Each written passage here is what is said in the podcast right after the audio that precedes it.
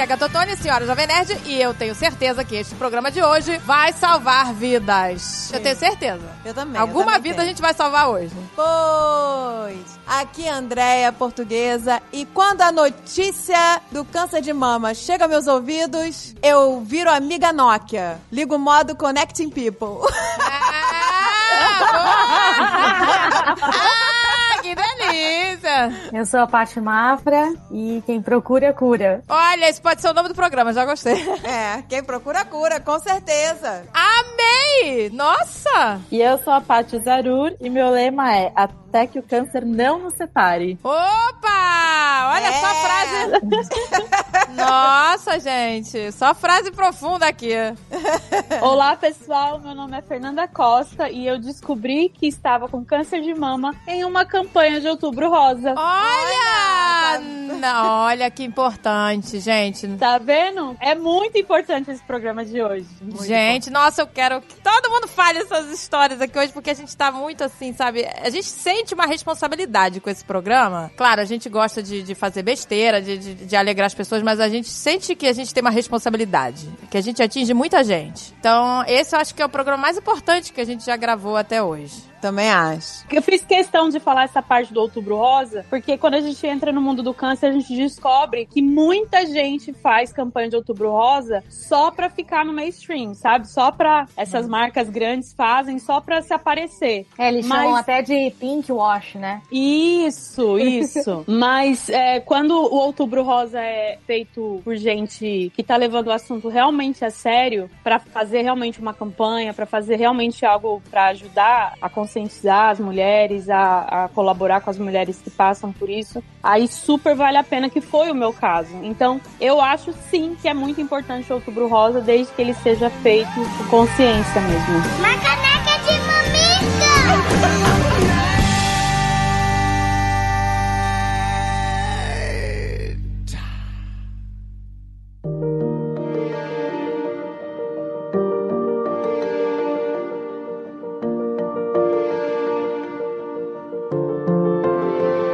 é, gente, eu acho que a primeira coisa que a gente quer que vocês falem é exatamente isso. Como vocês descobriram, né? Como foi É. pra, o processo de cada uma. Quer que eu comece que eu fui a primeira? Antes da Paty contar a história dela, eu preciso falar uma coisa que eu não vou conseguir falar depois, certeza absoluta. A minha abertura devia ter sido: eu sou a Paty Mafra e eu tô com medo de chorar. Mas tudo bem. Ah, mas Paty, Mas, Paty, Paty, já o fato tá de assim, já- você ter participado na minha vez, vamos chamar assim, porque né, o meu diagnóstico veio depois É. do da Paty, fez toda a diferença. Então, muito obrigada mesmo, de Ai, coração.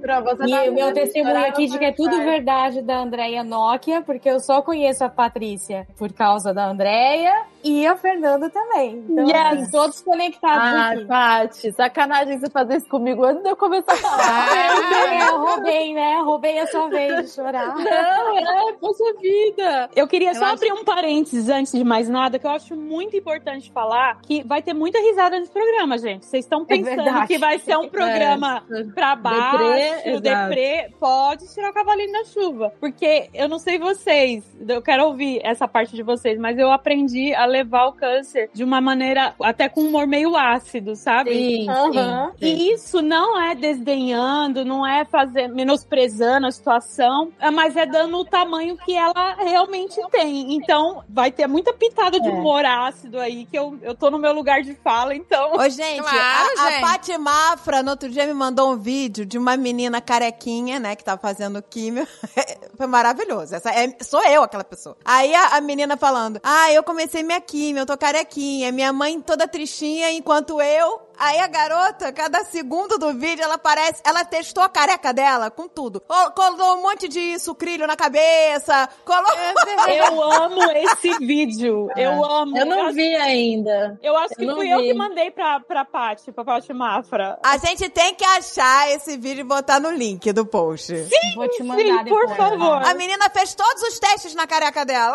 Ah, que linda, gente! E assim, óbvio que a gente. Eu sempre tenho em mente que, infelizmente, infelizmente, tem muita gente que veio a falecer com essa doença. Enquanto a gente tá vivo, se eu não coloco humor no meio de alguma coisa, eu acabo não conseguindo levar. Então, é até uma válvula de escape que eu descobri, é, é botar humor. Então, vai ter muita risada aí nesse É, programa. Mas, Fê, eu acho que o mais importante é uma lição que todas nós levamos e que eu acho que a gente precisa mandar isso adiante, é que o câncer, óbvio, dependendo do estágio e quando a gente descobre, por isso a importância da gente falar sobre os exames preventivos, né, do outubro rosa, que é que o câncer não é uma sentença de morte. Exato. Ponto. Exato. Não é. Então, assim, não é isso. Por isso que eu, eu fico com tanta raiva quando é, a gente assiste filmes, é, ou novelas, ou livros, que ah, a pessoa tá com câncer, pronto, morreu. É automático isso pra, Pois pra, é. pra mídia. E não é isso, entendeu? Então, assim, como é que eles querem que a gente tenha esperança? Como é que querem que a gente reaja bem a um tratamento se não é essa a mensagem que eles passam pra gente, né? É, e a outra Então- coisa legal é que, independente do estágio, não necessariamente o objetivo é a cura, às vezes é diferente, às vezes é um Exato. tratamento paliativo, que depois certamente a Fê vai explicar pra gente o que, que é, né, Fê? E Isso. até, o- até a palavra, né, tem um outro significado quando você passa por isso e tal. Então, assim, até para o câncer metastático, não é uma sentença de morte. Não é, exato. Isso, não e é. a outra coisa que é essa história do humor, né, e tudo mais, também não é aquela positividade Tóxica. A gente Não, chora, exato. a gente Não. sofre. Não eu é vi aquelas que realista, né? acusam, né? Eu já vi a Fernanda chorar. Isso.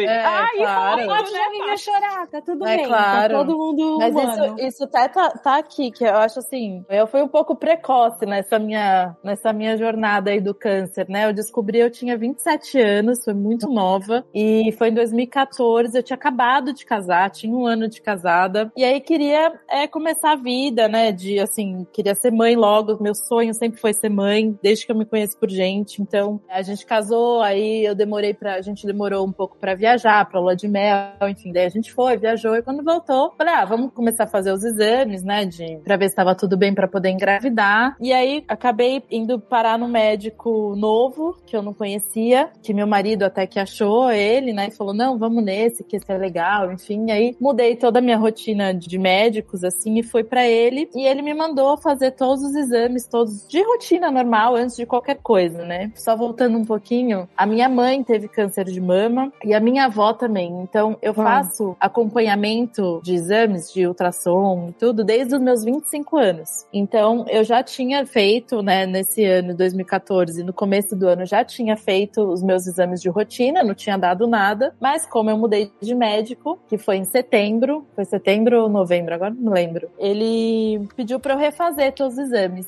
E aí essa foi a minha sorte, que eu refiz todos os exames e num deles saiu que eu tava com câncer de mama, é, mas bem no comecinho, então eu peguei super no começo, o que foi muito bom, porque pra minha idade, né, com 27, as células estão a todo vapor, então quanto mais novo você tem o câncer, pior é, assim, porque é, é, o metabolismo é mais acelerado, né? Então foi muito importante eu ter descoberto isso logo no início. E aí o seu, foi um o choque, seu era óbvio, né? hormonal? O meu era hormonal. Uhum. O meu foi hormonal. Eu nunca mais me esqueço a Paty contando e, uma- e um dia chorando pra mim, dizendo: Mas eu acabei de me casar. E ela chorava. Ele, Ai, eu meu, vou ficar é. careca. Eu falei: "E ele não casou com teu cabelo? Pois é. É, é verdade.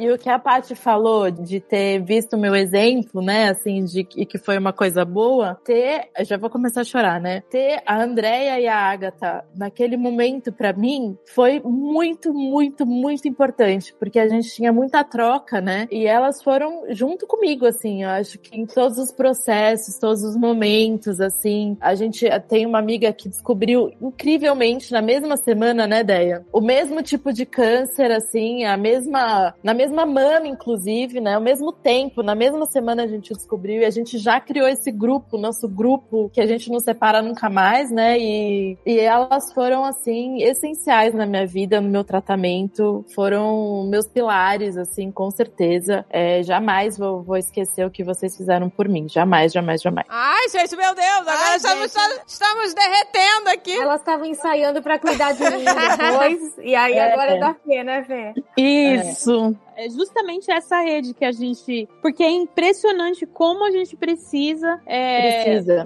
é, se sentir parte de um grupo, né? A É. primeira coisa que você quer fazer quando você descobre é achar mais alguém que esteja Exato. passando por isso ou já tenha passado pra você se sentir que você não é um Segura. alienígena, né? Eu, eu nem É. sabia que eu precisava disso. Eu não sabia. Eu Mas fiquei sabendo precisa. porque a Andrea, é, de novo, né? A Andrea, quando soube do meu diagnóstico, ligou os pontinhos. E a Paty foi a primeira pessoa com quem eu falei, né, Paty? E depois a nossa outra amiga e tal. Mas assim, primeiro foi a Paty. E, e eu nem sabia direito, assim, o tanto que ia ser impactante pra mim. Eu tive uma sorte, outra sorte que eu tive, foi que a minha mãe já tinha tido. Uhum. E a minha mãe teve um sucesso muito grande. Eu não lembro como foi, porque eu era pequena, eu tinha uns oito anos, eu acho, quando Uau. minha mãe teve. Então eu tenho relances, assim, de memórias da minha mãe doente, mas muito pouco. Eu lembro dela perdendo um pouco o cabelo, ela não chegou a perder tudo. Eu perdi tudo, tudo, tudo, né? Mas a minha mãe não, então eu lembro de dela se passando um pouco mal, mas eu não lembro dela super mal. Ela ficou, provavelmente, mas eu não tenho essa memória. Então eu ficava imaginando a força da minha mãe lutando com isso, é, tendo três filhas, porque eu sou a mais nova, eu tenho duas Uhum. irmãs mais velhas. E nós todas éramos pequenas, né? Eu tinha oito, minha irmã do meio tinha dez e a mais velha tinha doze. Então, pra minha mãe, imagina só, sozinha, com meu pai, óbvio, né? Mas assim, lutando contra isso e tendo que criar nós três e levando a gente pra escola e para nossas atividades e fazendo coisa de casa, ela não tinha tempo pra pensar nisso, né? Assim, pra ficar deprê ou pra Uhum. pensar em coisas ruins. Ela não tinha tempo. Então, o meu objetivo de ficar bem foi esse, olhar pra ela e falar, eu vou ser igual a minha mãe.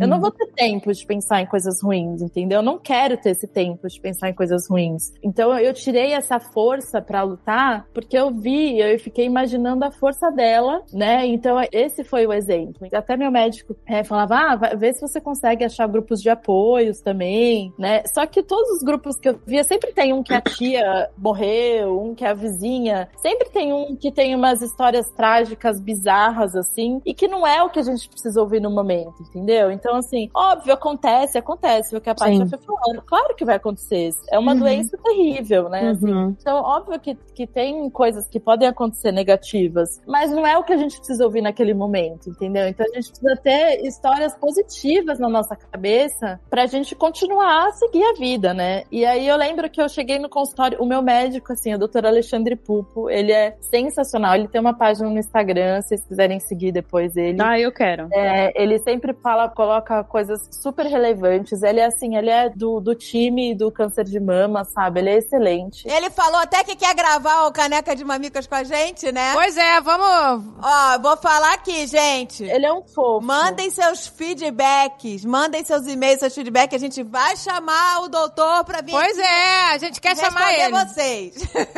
Ele, além de ser um médico, assim, excelente, ele é um humano maravilhoso, né? E eu lembro que quando eu cheguei pra ele, falei, cara, e agora? O que que eu faço? Aí ele falou, e agora você vai viver tua vida. Patrícia, tem médicos e médicos, né? Oncologistas e oncologistas. É muito importante você saber se o teu oncologista tá olhando só pro teu diagnóstico, co- como, né, você é uma doença, ou olhando você como uma pessoa. Como uma- uma pessoa. no, né, no seu caso, uma pessoa recém-casada. É, é importante faz- as pessoas que forem diagnosticadas com câncer de qualquer tipo saberem qual o, o, o, o envolvimento do seu oncologista. Se, é, se ele tá olhando você como um ser humano e, e não É. só como um diagnóstico. Exato. Eu queria saber É. quantos anos fazem, Patrícia. Eu não peguei essa informação. Oito anos, faz oito anos. anos. Eu tive em 2014, né? Uhum. E aí eu. é, e ele falou: não, agora tu vai viver sua vida. E deixa que o problema eu resolvo, ele falou. Ah. Eu quero Ah. que você pense, sabe, vai, continua fazendo as suas coisas. Óbvio que eu não consegui, porque a quimioterapia é horrível, a gente não pode falar que é maravilhosa, entendeu? Isso. Então eu não conseguia, eu tive que me afastar do trabalho, né? Não conseguia fazer muita coisa, mas nos, nos- nas semanas livres, assim, eu tive que fazer dois tipos de químio, né? Uma foi a vermelha, que foi bem punk, assim, e aí era a cada três semanas, então duas semanas eu ficava bem chatinha, assim, bem ruinzinha, e aí na última semana parecia que nada tinha acontecido, então eu aproveitava, eu ia viajar, eu saía com a minha mãe, eu saía com meu marido, a gente ia fazer, sabe? Fui mil vezes pra casa da Andréia. Isso, a gente Pô. via lá sempre a parte, né? Ela, a gente Isso, jantava isso. fora. Ela ia de São Paulo pra Curitiba, virou a ponte É. aérea dela. Toda hora eu ia, a gente sempre passava os carnavais aí em Curitiba, né? Então, e eu, programava a semana que eu ia estar bem e falava, cara, essa semana é a minha semana. Eu agarrava assim com todas as forças, né? Pra curtir mesmo a vida. Porque a gente tem que fazer isso, né? Como foi seu E- tratamento, Paty? Você fez Ah, aqui? então, aí eu depois- fiz, é, eu fiz a quimio vermelha, então eu fiz, acho que foram três meses de quimio vermelha. Depois eu mudei pra, pra quimio branca, e aí eu fui a Taxol, e aí era toda semana. Eu não me sentia tão mal com ela, mas minha mãe tava lá todos os dias comigo, né? Óbvio, todas as vezes que eu fui. E, mas ela foi mais chatinha porque eu tive bastante reação alérgica a ela, assim. Hum. Então, eu fiquei com várias queimaduras na mão, assim, no pé também, porque foi uma reação mais chata que eu tive dela, né? Mas de me sentir assim fisicamente é, comprometida como a vermelha, não. Eu conseguia fazer mais coisas, né? Só, só perguntar, se pra tirar uma dúvida. Então você, o, o médico deu o diagnóstico, é câncer de mama, e antes de, de cirurgia você foi pra químio, é isso? Ah, sim, é que eu não falei isso, né? Eu operei primeiro. Então, eu descobri é, no final de 2014, em novembro de 2014. Aí, como, é, eu, como a gente comentou, né? Era muito nova e eu peguei no começo, o médico falou: olha, vamos tirar isso já, né? Antes que ele cresça mais. Então, em dezembro eu descobri isso. Em novembro, em dezembro eu já operei, já tirei, já saiu tudo na cirurgia, mas pela minha idade eu tinha que fazer esse pós aí completo. Então, fiz toda a quimio, depois fiz rádio, depois fiz hormonioterapia. Mas primeiro eu operei. É, porque cada caso é um caso. né? Exatamente, né? Às vezes a pessoa A fica. Nanda, é. que teve, que descobriu junto com você, na, praticamente na mesma semana, o dela foi ao contrário. Primeiro fez a químio e depois que ela operou. Cada Pois caso é. Um caso, hein, gente? Exato, é. Porque às vezes a é um pessoa, caso. né, pode falar, Ih, mas peraí, mas eu operei primeiro, não sei o quê, eu É, operei não. depois. O que no fim das contas pra gente foi ótimo, porque daí, como eu operei primeiro e ela fez a químio, a gente trocava muito. E aí, como é que eu fui, eu fui a operação? E aí, como é que é a químio?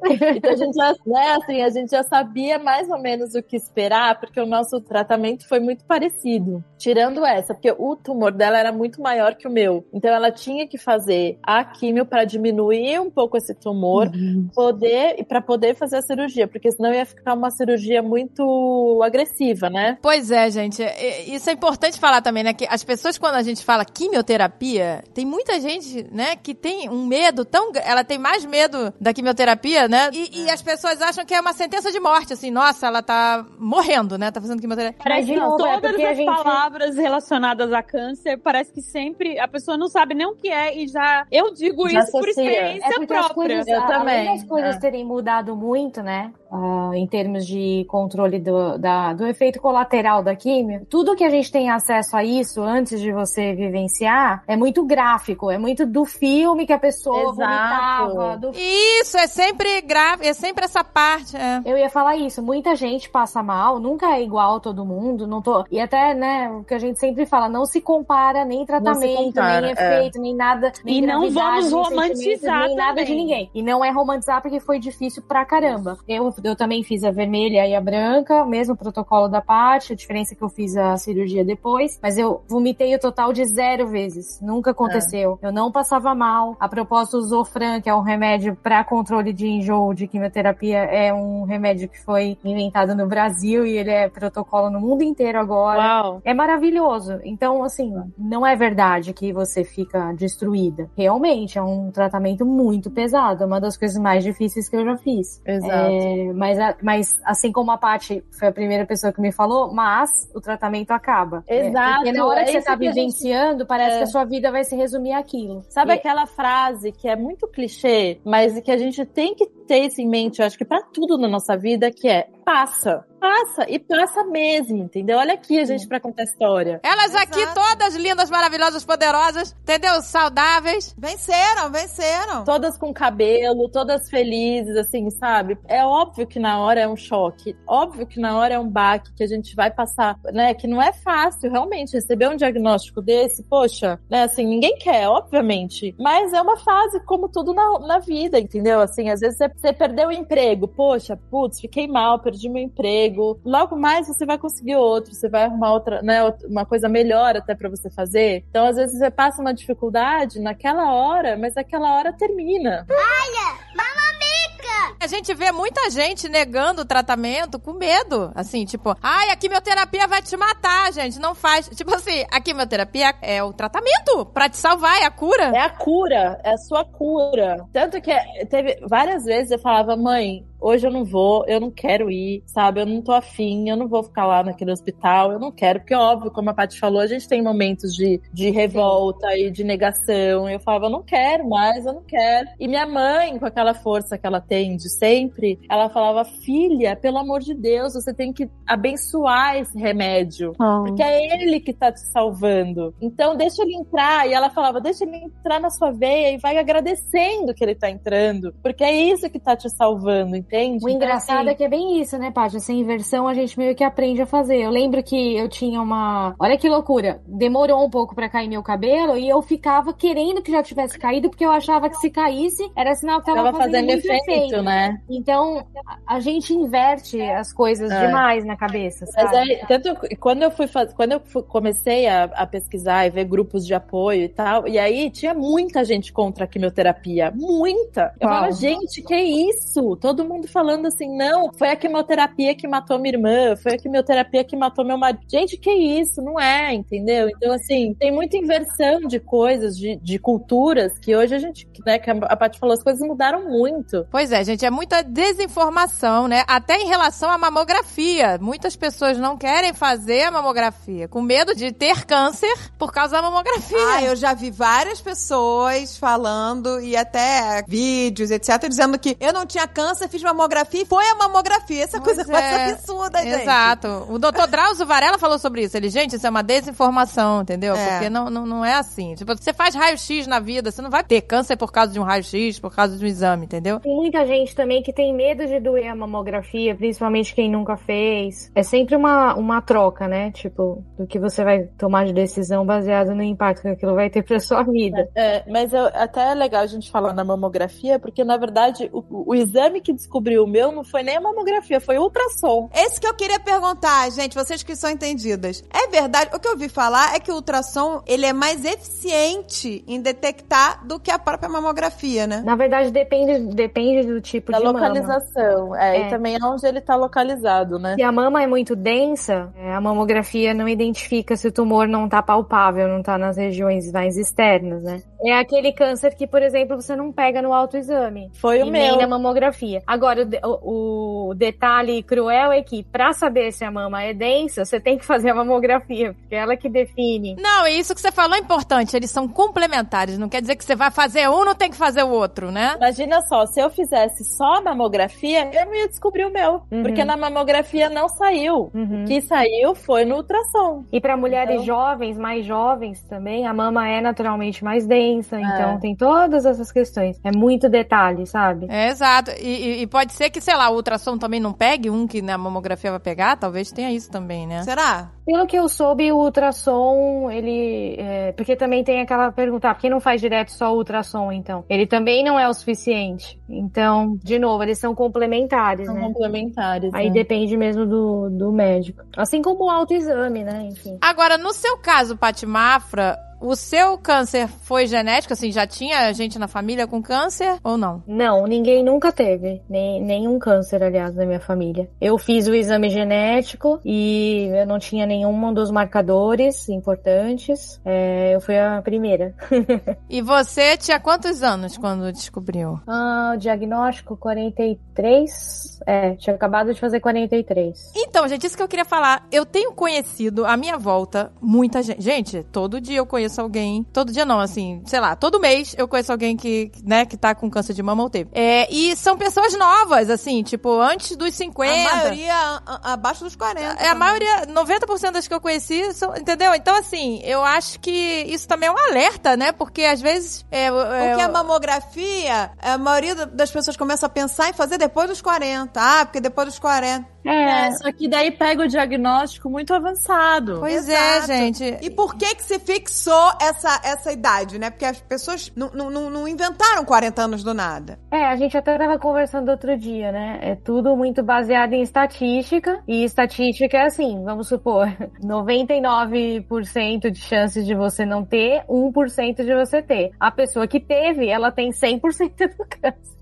Ah. Então a estatística ela serve para determinar curso de tratamento, mas é, ou então protocolo de saúde, tipo esse. É Assim, pra gente, a gente que eu tô falando nós aqui, que estamos gravando, vai. é, a gente pode falar, ah, faça mamografia, tenha que fazer, quanto antes você fizer melhor e tudo mais. Mas quem não tem acesso à saúde da gente do- da mesma forma que a gente tem, só vai conseguir fazer isso ou Exato. se tiver um indício ou se tiver alguma orientação médica e normalmente o médico vai seguir esse protocolo aí de determinar eh, o exame mais tarde. As diferenças disso estão diretamente relacionadas a questões financeiras também de saúde pública, sabe? Ah, mas com certeza. a gente Tava teve. até A conversando gente com a Andréia. É mais É, barato, de repente, pagar o né? tratamento de algumas pessoas que têm câncer do que fazer o exame do câncer, de câncer em massa preventivamente desde não sei quantos anos. E tem um fator, tem um fator de idade que com certeza vai aumentando gradativamente o risco de câncer, mas é até o próprio caso da Paty. Tem muitas outras pessoas que são novas e que também e que não têm marcação genética, como foi o, o seu caso você tinha, né, Paty? Não, não, então isso que eu ia falar. O meu não foi genético. Eu fazia Ah, não foi. Você só não. sabia o histórico Eu da sua sabia o família. histórico ter. da minha Ah, família, entendi. por isso eu acompanhei, fiz o Entendi. acompanhamento desde novo, desde os Aham. 25. Mas eu também fiz o exame genético e não tinha. Não tinha uma Não tem a ver o meu com o da minha mãe, com o da minha tia, não tem nada a ver. Eu achei que você fazia a prevenção por ter o marcador, entendeu? Não, não, eu fazia prevenção porque eu tinha esse histórico de que minha mãe teve, então eu e minhas irmãs a gente sempre fez, Uhum. desde sempre, né? Mas eu fiz o exame genético até por elas, né? E pela minha prima também, pra gente ver se a gente tinha que tomar alguma decisão mais,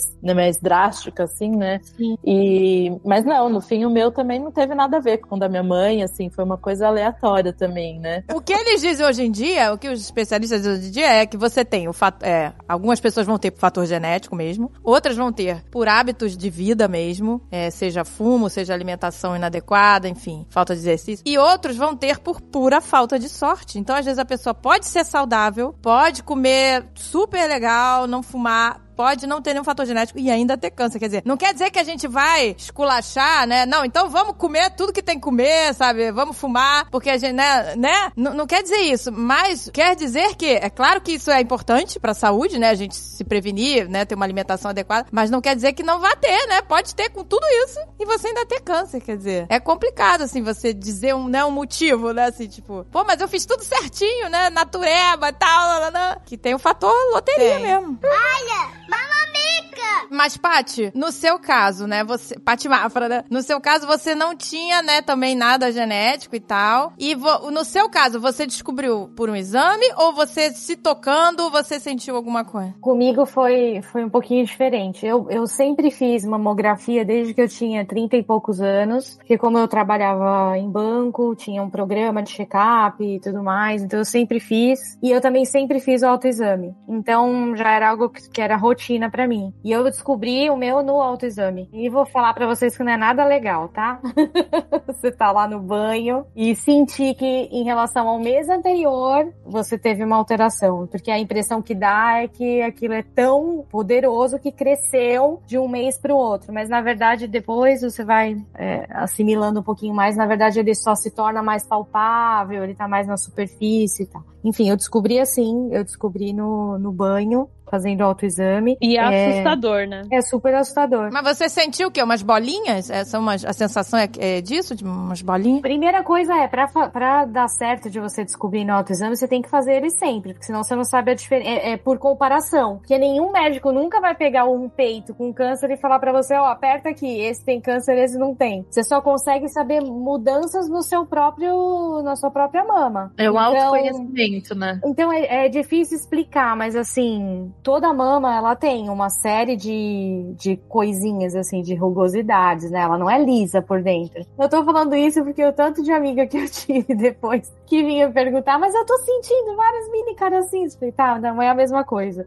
Se fosse, você ia saber? Porque é muito diferente. É muito diferente. É literalmente um, um caroço, vai. Como se você estivesse passando a mão. Eu não sei, eu não quero também falar porque eu não sei se é igual para todo mundo, mas assim, no meu caso era como se eu estivesse passando a mão no seio de repente eu tivesse um ossinho, assim, como se fosse do cotovelo, sabe? Hum, entendi. A sensação que você teve era uma coisa mais durinha, assim, uma coisa mais. Era mais durinha e tudo mais. Você sente como se fosse um literalmente um caroço, mas irregular, não uma bolinha, sabe? Enfim, aí eu senti, aí que eu comecei a, a, jornada, né? Comecei a marcar exames e tudo mais. Fiz a mamografia. Durante o próprio exame da mamografia, eu já vi que. Que ano foi, Paty Mafra? O seu? no final de 2019. É, eu acho isso importante falar essa questão do ano, é. porque tem um agravante, né, no ano seguinte. Ah, sim, é, você. é, porque eu descobri o, o autoexame foi em novembro, dezembro eu já fiz os exames, em janeiro eu já estava em tratamento, em fevereiro, pandemia! Mas enfim, eu... aí eu fiz a mamografia, meu caso é um pouco diferente do, do da Paty, porque eu já tinha uma, um estágio mais avançado e eu já tinha linfonodos comprometidos. Por causa disso, inclusive, meu tratamento foi primeiro a quimioterapia, também a vermelha e a branca, depois a cirurgia, eu fiz também o esvaziamento da axila, tive que tirar 19 linfonodos, eu fiz a lampectomia que eles falam, né? Que é a retirada só do tumor. E depois eu fiz radioterapia. E você sentia dor, Paty? Não, zero, nenhum. Nenhuma. É, você sentia dor, dor nenhuma. Você fez o exame e viu o caroço, mas você não sentia dor nenhuma. Nenhuma dor, nada. Nada, nada, nada, nada. Inclusive, até eu conseguir marcar o exame, eu achava várias vezes, assim, na fase da negação, né? Eu achava várias vezes, não, vai desaparecer, não é nada, tá inchadinho aqui e tal, enfim. Mas não, não dói nada. Algumas pessoas dói, importante saber também, tem algumas pessoas que têm secreção no mamilo, tem algumas pessoas que têm vermelhidão, tem muita gente que fala que tem coceira na região.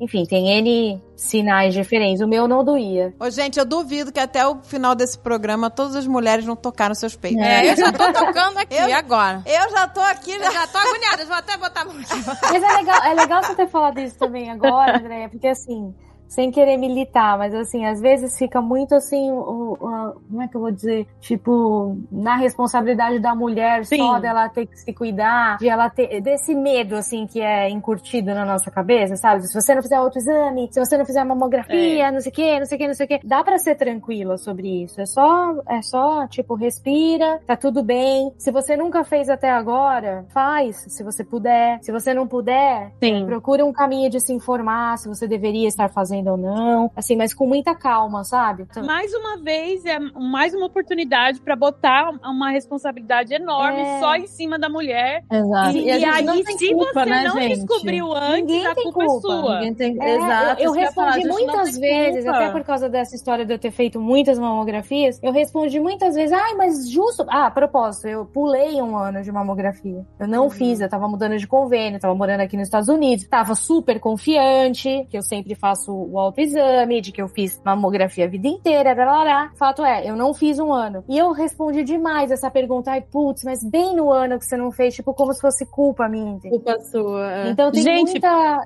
Tenham calma, porque assim, primeiro, se você não tava fazendo e você fez agora e descobriu, tá tudo bem. Isso, muita gente pensa, tipo, ah, eu já não fiz cinco hum. anos e agora se eu fizer, é, e aí eu vou descobrir e tal. Não, tá tudo bem. Porque esse é o grande problema, a meu ver, das campanhas. Assim, isso. Como, como tem cara de campanha, fica tudo muito concentrado, tudo muito sobre outubro, e aí é outubro rosa, é até às vezes um pouco infantilizado. Isso. Ai, somos todas rosa e tudo mais. É. E não é bem assim. eu tô trabalhada no rosa aqui, mas é. é. É, meio até que uma brincadeira com isso. Uhum. Eu, eu acho que a campanha, ela tem o seu valor sim. Uhum. É, Tanto é, eu vou defender isso sempre, porque eu descobri no Outubro Rosa. Sim. Mas eu aprendi isso com a Paty Mafra, inclusive, da não infantilização, porque o câncer não é cor-de-rosa, não precisa ser só em outubro, não é, É. o sabe? E, por favor, vou militar aqui um pouquinho também, não caia na besteira de insinuar um minuto que seja pra uma pessoa que descobriu o câncer, o câncer de mama, no caso, que é o que a gente tá falando, que, ai, mas se você tivesse feito o exame antes, ah, mas não faça isso porque ela já tá carregando um peso tão grande. É. E ainda você querer jogar um peso desse que é igual a Paty falou, depende de uma cerca de coisas, Um de monte de coisas.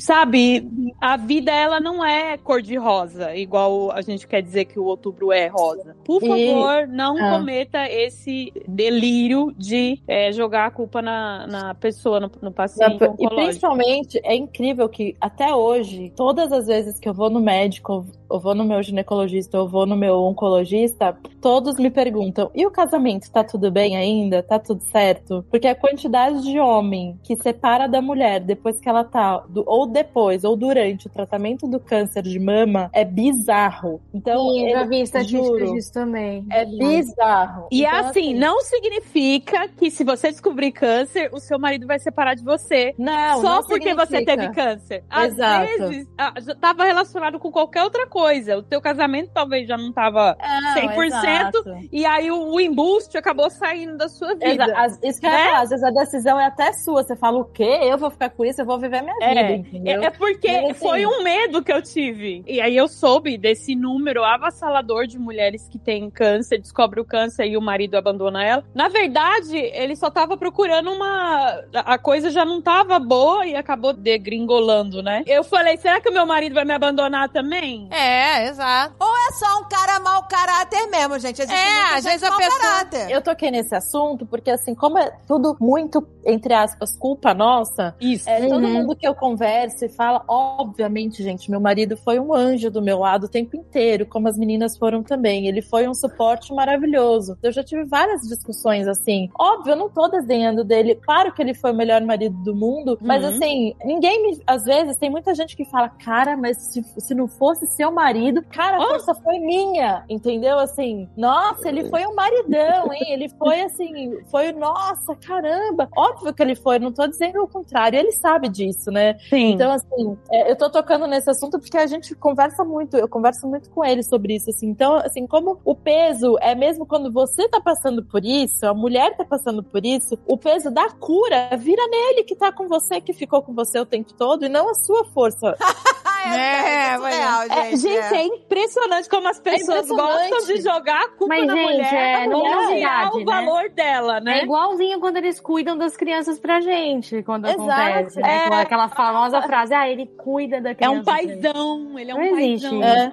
Então, assim, óbvio, eu tenho né, a maior gratidão do mundo, que ele me... Nossa, ele foi assim, não tenho, tenho um zero pra falar, ele foi sensacional. Em resumo, ele é o marido que te ama. E ponto. Exato. É, é, É, isso. exato. exato. Como eu faria a mesma coisa por ele. Eu Doesn't faria matter what, a né? mesma coisa. Não importa o que né? aconteça. Mas assim, É. Na saúde e na doença, não é, Ele, gente? fe- ele foi o que uma pessoa boa é, né? Uma pessoa que- boa que ama de verdade Exato. faria. Agora, não sei a experiência das meninas, assim, falando por mim, mas assim, é, ter tido essa doença afetou todos os meus relacionamentos. Todos. Pra Sim, bem, todos, pra mal, pro lado. Então, assim, sem terapia, eu não teria conseguido. Ainda por sorte, uma, uma sorte é que eu já fazia terapia antes e a minha terapeuta acompanhou isso comigo antes do diagnóstico, quando eu achava que eu podia ter. Então foi muito, muito providencial, porque essa desorganização que dá na forma como a gente se relaciona com todo mundo é, afeta demais. É uma doença muito sistêmica, né? Ela não afeta só o paciente, afeta todo mundo que tá em volta. É, e entender isso é muito importante, sabe? Nossa, você tocou numa coisa muito importante, é a, a terapia, né? Porque precisa de um suporte. Mas você acha que, assim, a sua volta, assim,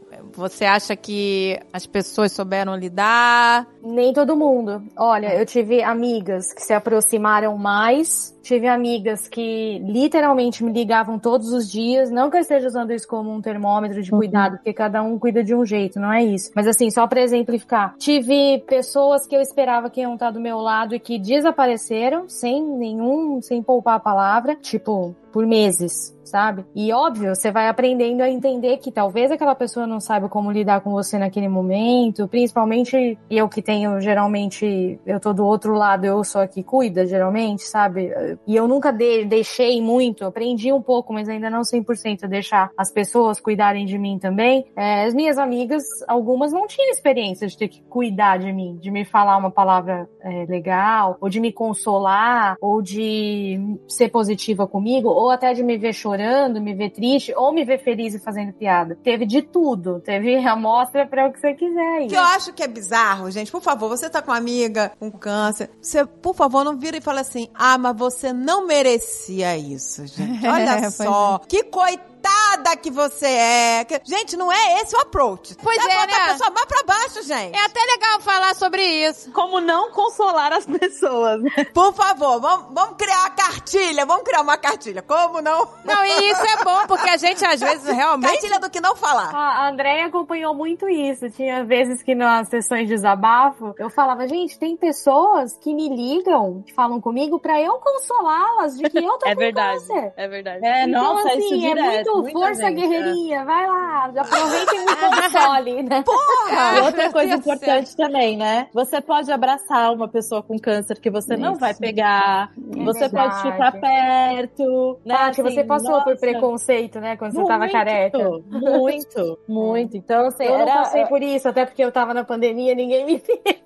Não, e eu ficar. Quando a Paty Zaru contava essas histórias, Ai, que pois é. conte aqui, porque isso é surreal. É, eu ficava com vontade, juro, de levantar da cadeira e sair, me mostra, me mostra quem é. Me mostra, pois quem é. Ah, eu também, gente. Eu ficava com sangue nos olhos. Eu acho que o pior deles foi quando eu tinha acabado de fazer a- uma vermelha, assim, tava no final, então eu tava bem acabada. É, e eu tava sentada esperando. A minha mãe foi no pegar o carro e eu fiquei sentada no estacionamento, assim, esperando, na recepção ali, né? Esperando minha mãe com o carro. E aí chegou uma senhora com um menininho, e óbvio, um menininho super fofo, né? Assim, me deu um sorriso e sentou do meu lado, né? Assim, acho que ele pensou, ah, acho que ela tá precisando de um sorriso, né? Criança, né, gente? Criança é. E aí ela- ele sentou do meu lado. E aí eu virei, dei um sorrisinho pra ele. A avó entrou em desespero, porque ele sentou do meu lado, tirou o menino, fez o menino lavar as mãos.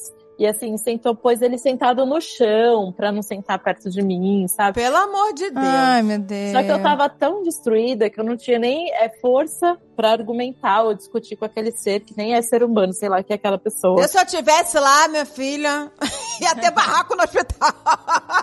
Não, você, com certeza. Com certeza. E as pessoas olham, eu andava sempre de lenço, né? Quando eu fiquei, porque eu fiquei, eu fiquei sem sobrancelha, sem cílios, perdi tudo mesmo. E aí no começo eu andava, né, com lenço, com chapéu, mas cara, pegou um verão assim insuportável, eu não aguentava ficar com nada na minha cabeça, que me irritava. E aí um dia eu tava com chapéu também, indo no banco, andando a pé assim pela minha rua, e aí uma senhora sentada tomando um café ficou me olhando muito esquisito assim, sabe? Eu tava com a minha mãe, aí eu tava de mão dada assim com a minha mãe, e ela passou me olhando muito feio, assim, tipo, não é um, não é um olhar, é, é diferente quando você sente isso, quando a pessoa te Uhum. olha e fala, vai ficar tudo bem, sabe? Isso. Às vezes a pessoa te olha com compaixão, assim, né? Porque, sabe, a gente fica com cara de câncer mesmo, não tem jeito. A gente fica com a cara inchada, né? Careca, enfim. Então tem gente que olha pra gente com, com essa ideia, com essa mensagem. A gente sente no olhar. E tem gente que olha com cara de nojo, que, né, assim. E essa mulher ficou me olhando desse jeito, assim. E aí na volta, ela ainda tava lá, que era pertinho, e ela passou, eu passando, ela continuou me olhando. Aí eu falei,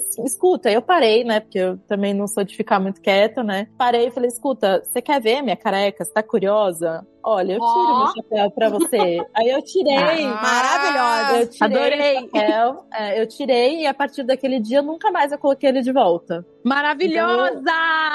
Amei! Eu andava. Aê! É isso aí, maravilhosa. Bota essa careca pra fora! Eu Eu andava careca. Eu acho importante é, abrir mais um parênteses aqui. A pessoa que tá tendo câncer, que tá enfrentando essa questão do cabelo, que infelizmente é uma questão que pega muito a mulher. Pega muito, muito. É, tem gente que tem. a- o, o cabelo, ele. Eu até estudei um pouquinho sobre isso. Tem relação cultural, às vezes, relação religiosa, relação de, de autoestima, tem muita coisa. E pra, tem, tem pessoas que não significa nada, é só um pelo na cabeça é, a pessoa que tem câncer, ela não tem que pôr um lenço na cabeça, não tem que não. colocar uma peruca, porque eu já ouvi é, é, relatos de pessoas falando assim que outra pessoa chegou para ela e falou: mas por que, que você não usa uma peruca para cobrir porque eu não a quero, sua cabeça? Caramba. Mas é, é aquela mania tipo, de resolver o problema que não tá vivenciando, né? Usa Exato. a cabeça dela do jeito que ela querer, ou, ou põe totalmente para fora, ou põe lenço, ou põe peruca. E eu conheço uma pessoa que fez o tratamento inteiro e ela não mostrou nenhuma vez. Uhum. E aí as pessoas ficavam, nossa, mas por que, que a fulana não deixa ninguém ver ela sem cabelo? Porque ela não quer. Porque ela não quer, exato. Ela exato, quer, gente. É o direito, tem que respeitar. Enquanto que a outra falou, não quero, eu quero ficar careca. Não, não, foi, não foi você, Patizaru, que também passou por uma que você tava na rua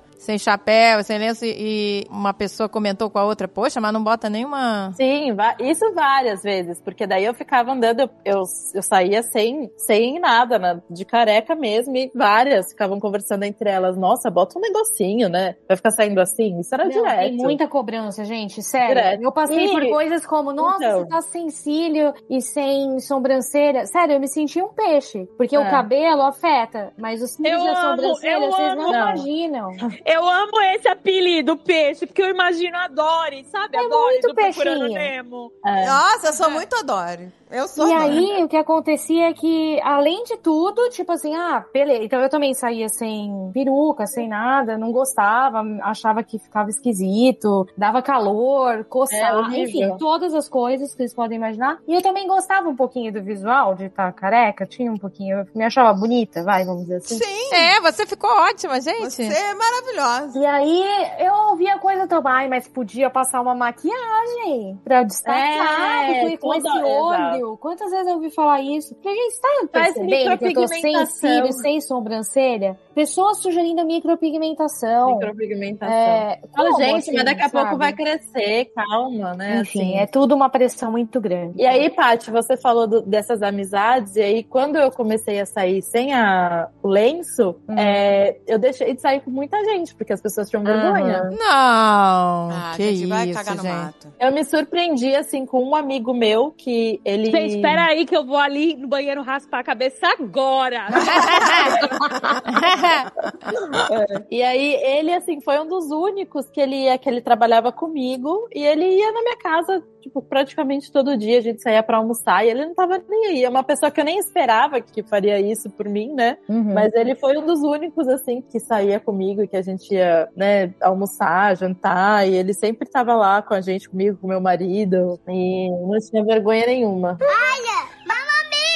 Agora, vocês que passaram por isso, é, o que, que vocês mais, assim, a, a reação, a abordagem, que acho que é mais importante para vocês, das pessoas, assim, o que que vocês, é, o que mais, mais sentiram, é, o que mais o que confortou. Mais fez bem, e o que mais... Porque é. às vezes a pessoa não sabe como agir realmente, é, e não é culpa, assim, é, quer dizer, a gente não pode também dizer, nossa, você não, né, não tá sabendo agir, porque às vezes a pessoa realmente não sabe como. Exato. Mas às vezes não precisa agir. É, é era às isso que não eu... precisa. Eu queria pontuar sobre Exato, isso. você não tem obrigação nenhuma de consolar a pessoa. E... e às vezes a gente nem quer ser consolado, entende? Se você tem liberdade, é diferente a gente que tem essa liberdade, vocês comigo, no, quando a gente descobriu, a Paty depois comigo também, que a gente criou essa liberdade, a gente tem esse, né, essa intimidade de falar o que você tá sentindo, que você não tá, ou como você tá, se você quer ficar sozinha, se você não quer. Você, tem, você cria essa liberdade, mas às vezes você não quer, às vezes você quer ser, ser uma pessoa normal, entendeu? É, como bem isso. outra. É, e a verdade é que o tratamento e a doença deixa a gente, o corpo da gente muito público, né? Você é, é muito examinada, você começa a falar de uma parte do seu corpo que você não fala, sabe? Que você não Exato. quer dar notícia. Enfim, é bem complicado mesmo. Às vezes você quer ter uma conversa sem falar sobre câncer. Aliás, é o que você mais precisa. É de uma conversa é. sem ser sobre câncer. Exato. Na verdade, eu acho assim, eu, eu converso muito sobre isso com a Paty Mafra, que a, às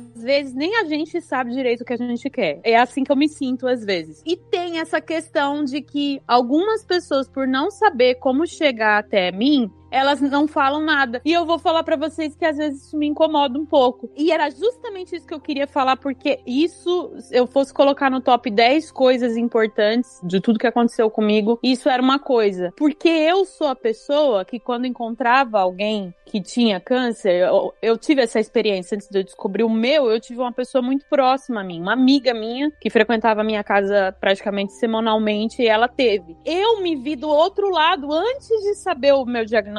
E eu sou essa pessoa, eu falo pelos cotovelos, o pessoal que tá, as meninas aqui que estão me assistindo estão vendo que eu tô falando gesticulando. Eu falo muito. Eu tenho a necessidade de falar alguma coisa pra pessoa, ou, ou de somente mostrar pra ela, eu tô aqui. Eu tive essa dificuldade. E aí eu ficava pensando, meu Deus, e se eu falar alguma coisa que é totalmente o oposto que a pessoa quer ouvir? Então, eu sei o que é não saber o que dizer. Eu sei o que é isso. E aí, depois que eu estive do outro lado da moeda, eu entendi o que que eu gostaria, o approach que eu gostaria de uma pessoa que às vezes não tem tanta intimidade. É, eu e a Paty, por exemplo, eu e a, a Agatha e a Andrea, a gente tem liberdade de chegar uma para outra e falar: "E aí, como é que você tá hoje? Me conta aí". Mas às vezes a pessoa não tem tanta intimidade, mas ela quer falar, ela quer ouvir, ela quer conversar sobre o assunto. Pergunta, só pergunta. Fala: "Eu não sei o que dizer. Eu preciso dizer alguma coisa".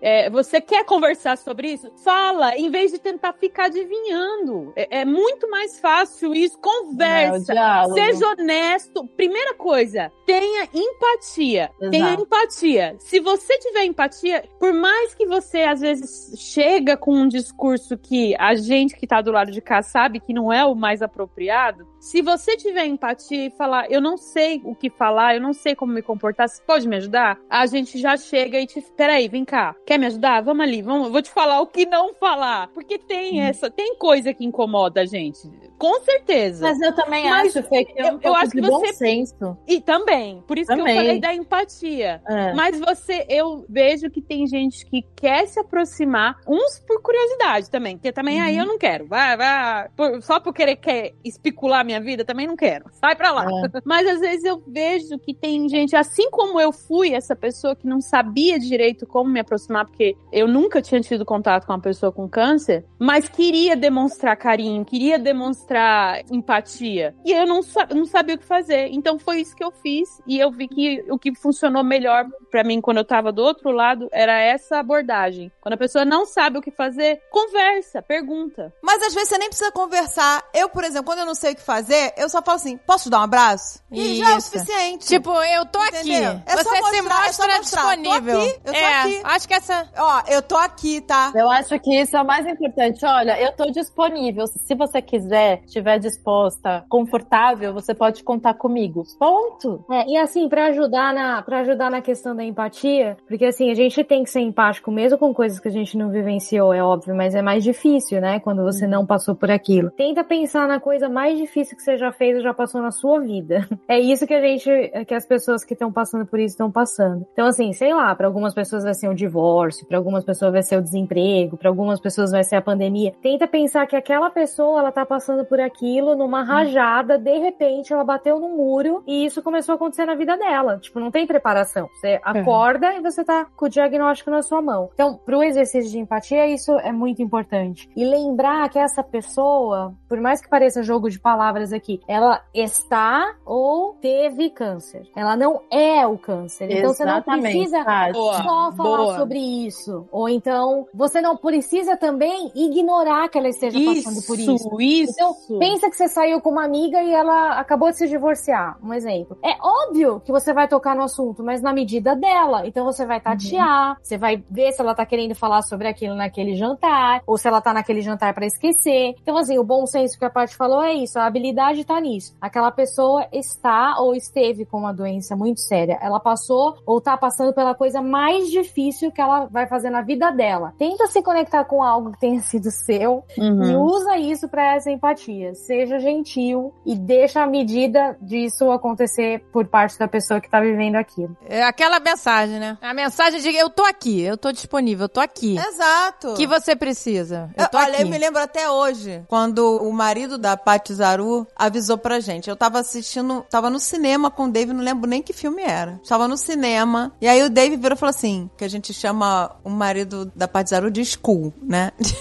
o Skull mandou uma mensagem dizendo que precisava falar com a gente urgente. A gente não pensou duas vezes, a gente sabia o que que era, a gente não perguntou o que que era. A gente levantou do cinema e falou, é urgente, vamos sair daqui agora, que a gente precisa falar com ele. E a gente levantou da cadeira do cinema no carro esquerdo e, e saiu, a gente nem esperou é, chegar em casa. A gente li- ligou pra ele ali, saindo do cinema, saiu do- da, da sala de cinema, no momento que a gente podia falar, ligamos e ele contou. A minha reação, a reação, eu, assim, eu não fico pensando muito não, entendeu? A minha reação é, eu, "Ah, eu quero falar com ela agora. Eu quero falar com ela agora. Pra ela saber como ela é importante pra mim. E como eu importo. E isso é com todas. A Pati Mafra, quando eu soube, eu falei, eu quero ir pra Miami agora. Essa foi a minha reação. Eu quero ir pra Miami agora. A gente entrou no carro e foi. E eu nem fui pensando. Nem fui pensando no que falar. o que- Não importa. É. Eu só quero estar perto. Se mostra disponível. É, entendeu?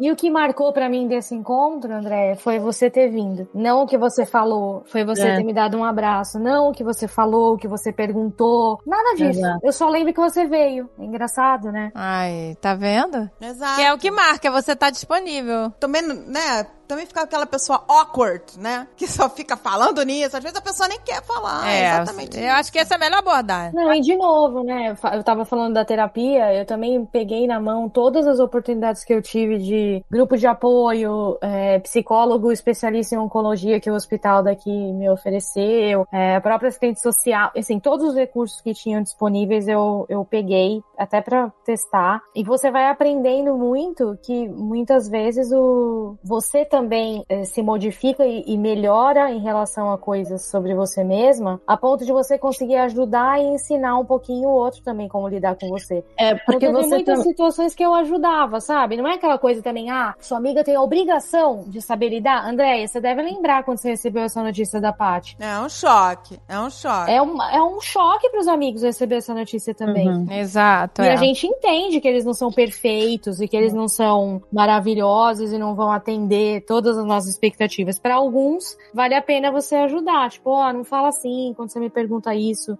é, eu me sinto assim ou assado. A gente É acaba- porque a gente, a gente também é o nosso suporte, né? é. A gente também precisa ter a gente como suporte, né? Assim, de, Sim. de saber que a gente também, a gente pode ajudar as pessoas e, e ser ajudado pela gente mesmo, né? Pela Uhum. nossa cabeça, né? E eu acho importante também que quando uma pessoa dentro da sua casa, né, no, no caso assim, a Paty Mafra, é, sob diagnóstico, as outras pessoas que convivem com ela, dentro da casa, cônjuge, filhos, etc., eles precisam também de um suporte psicológico, gente. Sim, Com certeza é absoluta. verdade. Porque, como eu falei, é muito sistêmica, né? O Eric, por exemplo, tinha 16 anos, 15 para 16 anos. Logo depois veio a pandemia, não podia nem ir pra escola e tava lá vivenciando o tratamento do jeito que foi pra mim. Tinham que me deixar na porta do hospital. Eu não tinha todos os, os mimos, vamos dizer assim, do- a- a- da a paciente oncológica. Eu, eu passei batida nessas. Foi hardcore. aí. Quem, quem Foi. passou pelo câncer na, na pandemia pode ter certeza que foi, assim, um pontinho a mais ainda do, do Ah, com hardcore. Até porque o medo também era muito maior, é, o medo físico, né? Tipo, se eu pegasse Isso. qualquer coisa, qualquer gripe que se pega quando você tá em tratamento de câncer já é crítica, né, pá? Não é só a questão de, de receber assim. abraço ou não. Não. Era a E questão assim, de vida todas mesmo. os- as pessoas conseguiram ainda assim ser muito criativas e estar pró- próxima de mim. É, Eu senti diferenças, óbvio, do que eu ouvia que era o tratamento e o, o- a forma como se podia demonstrar carinho antes e depois da pandemia, né? Mas eu não me sentia sozinha, sabe? Eu tinha meu grupo com a Paty e a Fê, com as meninas, com a André e a Agatha também. Eu procurei de novo todos os recursos que eu tinha possível e imagináveis no hospital, pra mim, pra minha família, pros mais próximos também. E é aquilo, né? É muito difícil você contar pro seu filho que você tá com essa doença. É muito difícil você contar pros seus pais pais que você tá. Eu tive muito problema para contar para as pessoas que eu tava. É, é, eu não consegui falar pra minha mãe. É. Eu não consegui. Foi, foi meu marido que falou. Eu não O meu consegui. pai, co- eu falei, eu estou com caroço. Pra ele, eu não consegui falar. Eu não tenho problema em falar é, da doença, câncer, tumor, porque tem gente que acha que câncer é um palavrão, né? É, Fala, fala assim, aquela doença. A doença que não pode ser nomeada. É, não fala que senão é, atrai, vai atrair o câncer, né? Pelo amor de Deus, também não cometa esse erro. Mas eu confesso que eu tive dificuldade de dizer para o meu pai e para o meu filho também, que é um adolescente. Eu não consegui falar para ele. Foi o, o meu marido que falou.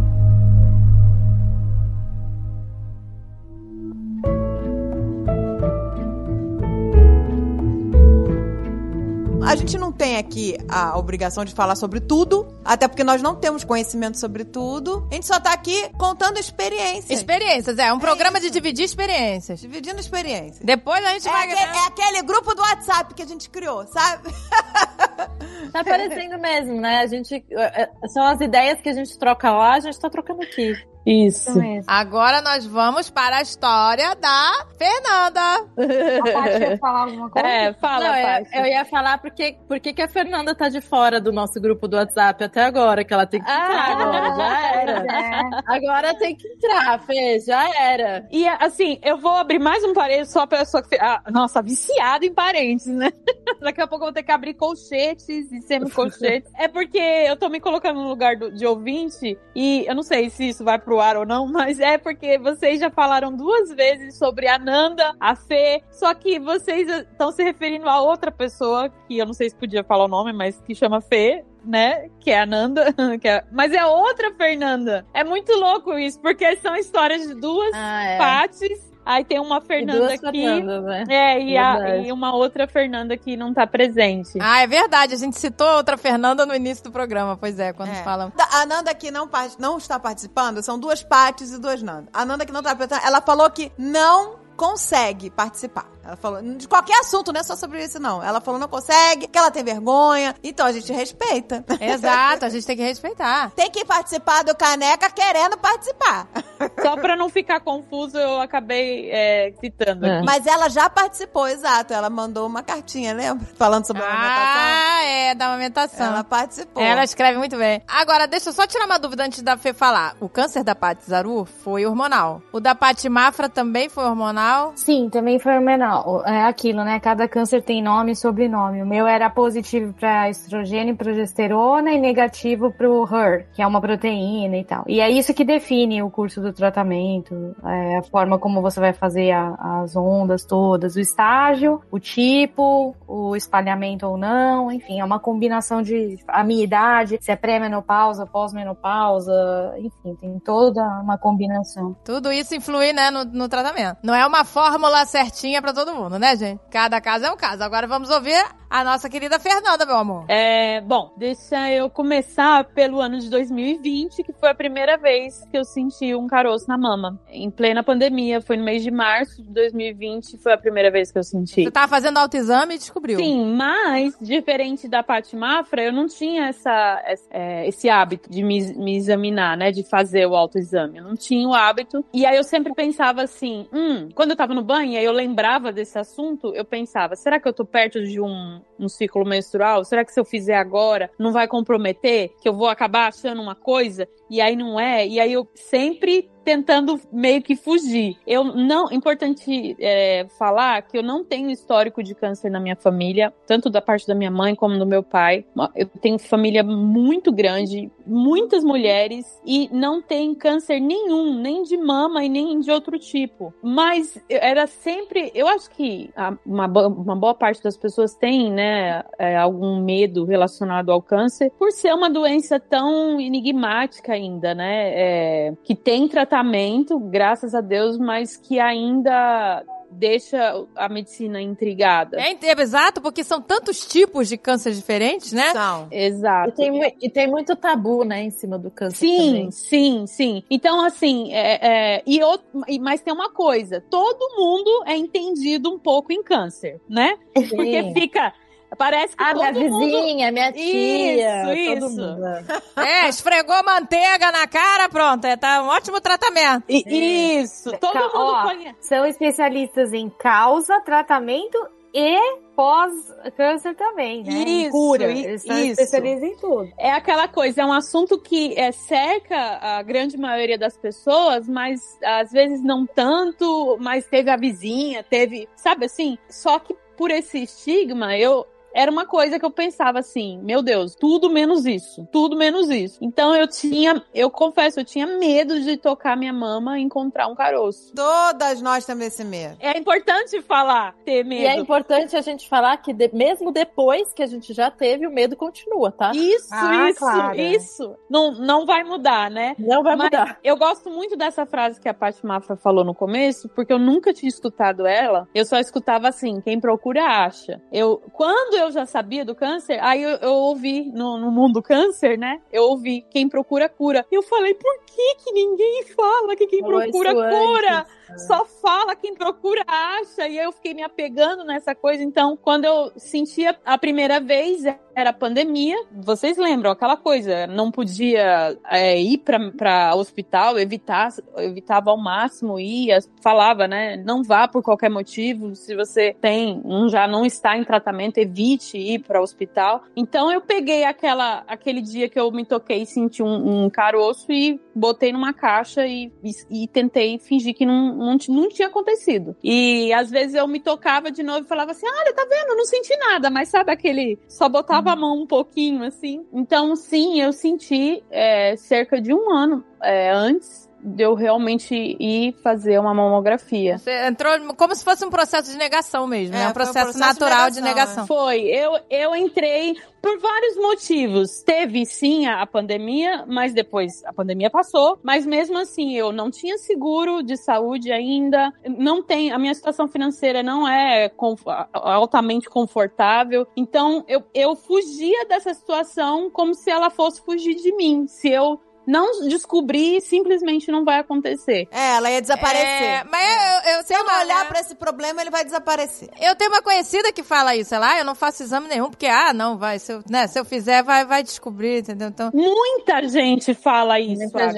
gente, é. Muita gente. então é como se, se você não fizer, ele não vai acontecer, né? Porque você não vai saber, então ele não vai acontecer. É um processo normal de negação, gente, é uma coisa da É. cabeça mesmo. E aí o que aconteceu é que em novembro de 2021, na verdade em outubro de 2021, uma amiga minha que eu comentei com vocês anteriormente, que frequenta a minha casa, mais jovem do que eu, cerca de uns dois, três anos mais nova que eu. Ah, eu tenho 39 anos, tá? Quando eu descobri eu tinha 38, foi o ano passado. Ela foi diagnosticada com câncer, eu acho que se eu não me engano ela tem 36 anos. E a- eu, eu fiquei maluca, eu, eu não sabia que pessoas com menos de, de 40 anos tinham câncer. Eu não sei em que mundo eu vivia, gente, mas eu, eu não sabia. De verdade. Pra mim, só falava em fazer mamografia depois dos 40 anos, porque se você for ter, é quando você já tá acima de 40, mais velhinha. Acho que a pessoa mais próxima que eu tinha tido contato era uma vizinha minha, que já era uma senhora. Então, eu, eu senti aquele caroço no meu peito e eu, meio que numa proteção e também por falta de informação, eu não achava que fosse. Eu falava, não, eu não tenho caso na família, porque tem um- uma lista, né? Meio que os médicos até perguntam, quando você é, vai fazer exame, eles te perguntam, você teve caso na família? Você já engravidou? Você já amamentou? Né? Porque a gente sempre escuta falar, amamenta porque é bom pra evitar câncer, não sei o quê. Frango, eu não comia frango em restaurante, porque eu tinha medo de ser frango com hormônio, sabe? Evitava das maneiras que você fica ouvindo falar, né? Tentando buscar uma vida saudável. Essa minha amiga descobriu, e aí eu falei, chega, agora eu vou atrás. E aí teve, era no mês de outubro, uma clínica brasileira, aqui eu moro em Orlando, ela estava fazendo uma campanha de que toda mulher, porque isso é, é importante falar, aqui nos Estados Unidos,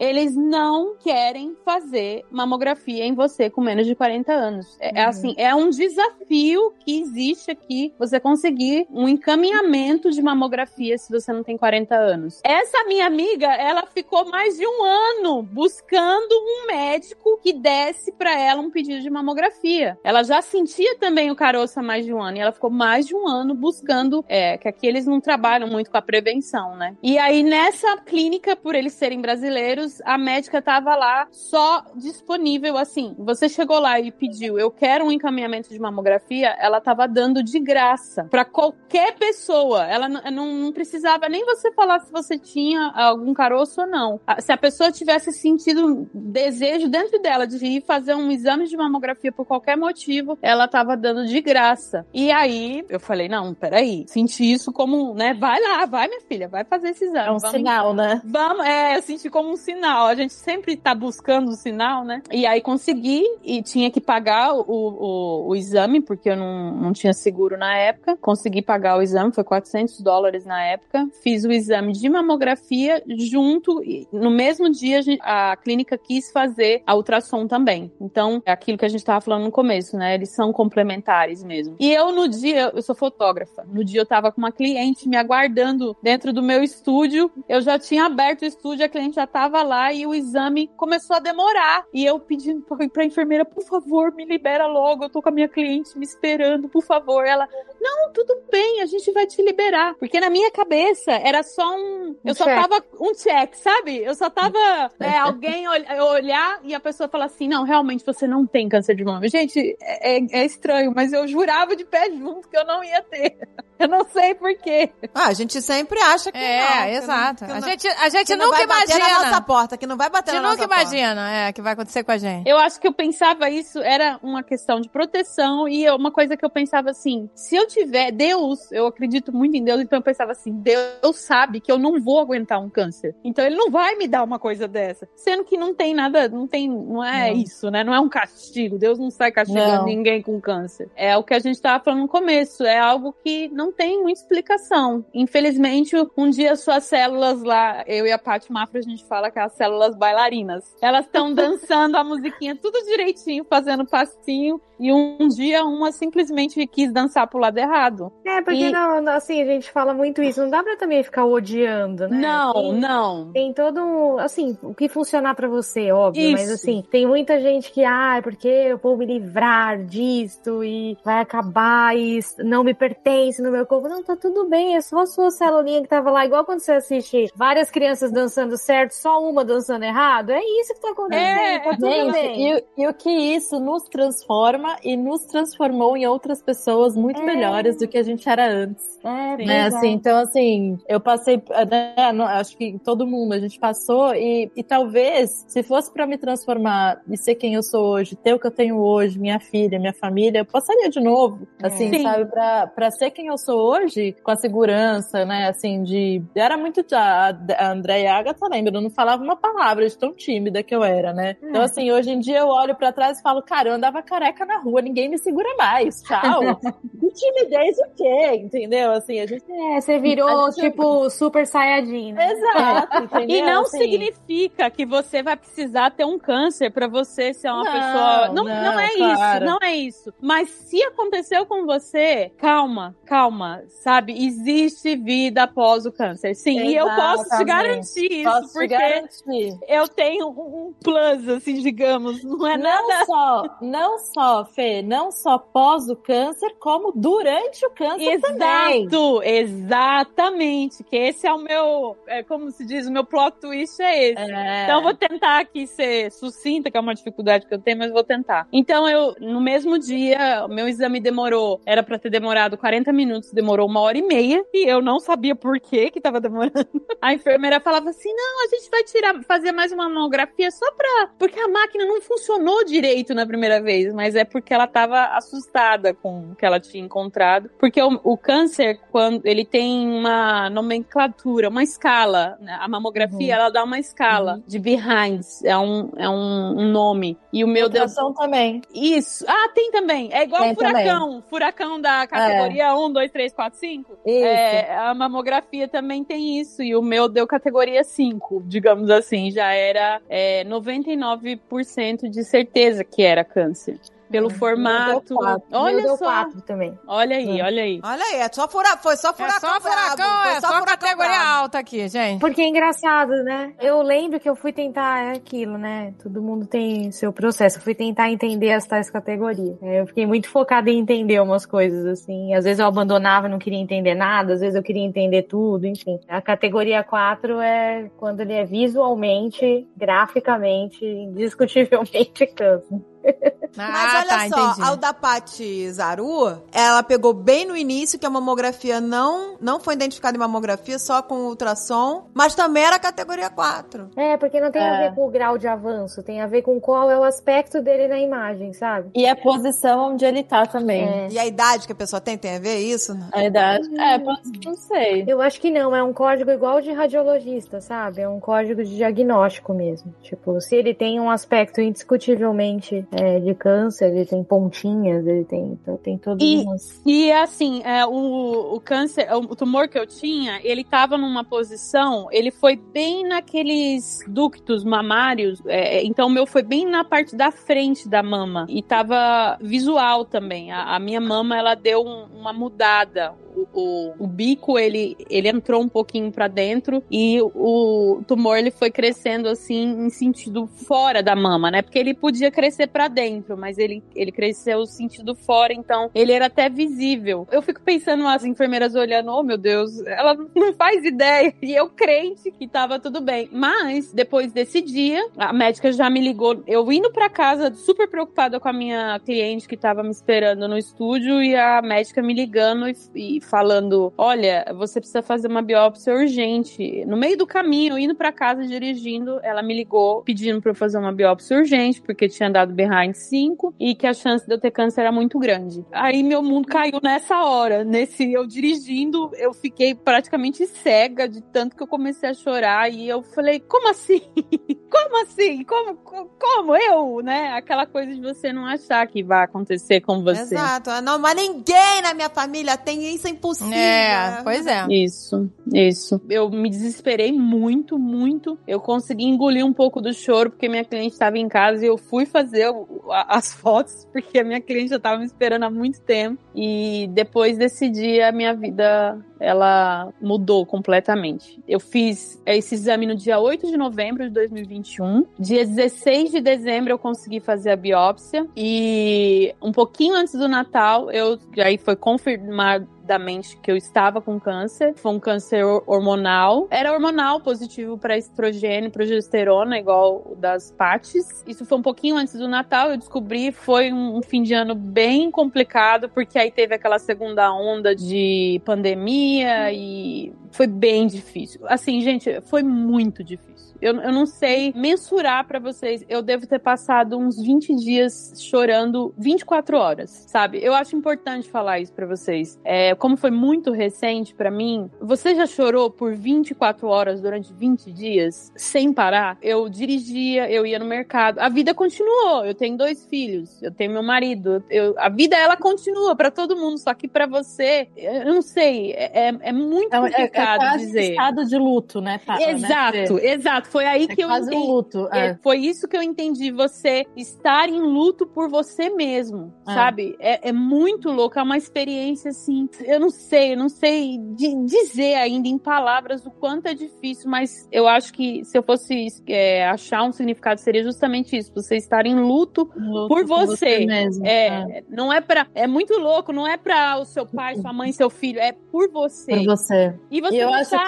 que muito como importante, lidar com isso no Acho começo. importante você, você falar isso mesmo, porque a gente tem que se permitir sentir esse luto. Sim. Mas uma hora ele tem que acabar e Isso. você precisa enfrentar. Mas é importante passar por isso. E sim. eu acho importante eu estar ressaltando essa situação, porque eu sei que existe, hoje eu sei, né, e eu via pessoas falando isso, que existe câncer, é vida depois do câncer, durante o câncer, mas é, naquele momento, é assim, você é, tá indo só água abaixo. E eu quero que, se alguém estiver escutando esse programa, um dia passar por essa situação, que ela tente lembrar, mesmo sendo difícil, ela fale para ela mesma que ela vai se levantar, que ela não vai morrer assim naquele momento quando ela descobre essa é, é, descobrir o câncer é muito difícil, é muito difícil. Até porque vem um- uma informação, né, Nanda, assustadora e você não sabe o que tem que ser feito, não sabe quais são os primeiros passos, você tem que esperar o médico depois da quanto tempo leva? É a sensação de impotência, né? até o que você vai ter, saber o que você tem que fazer. A né? gente, se a pessoa se sente impotente.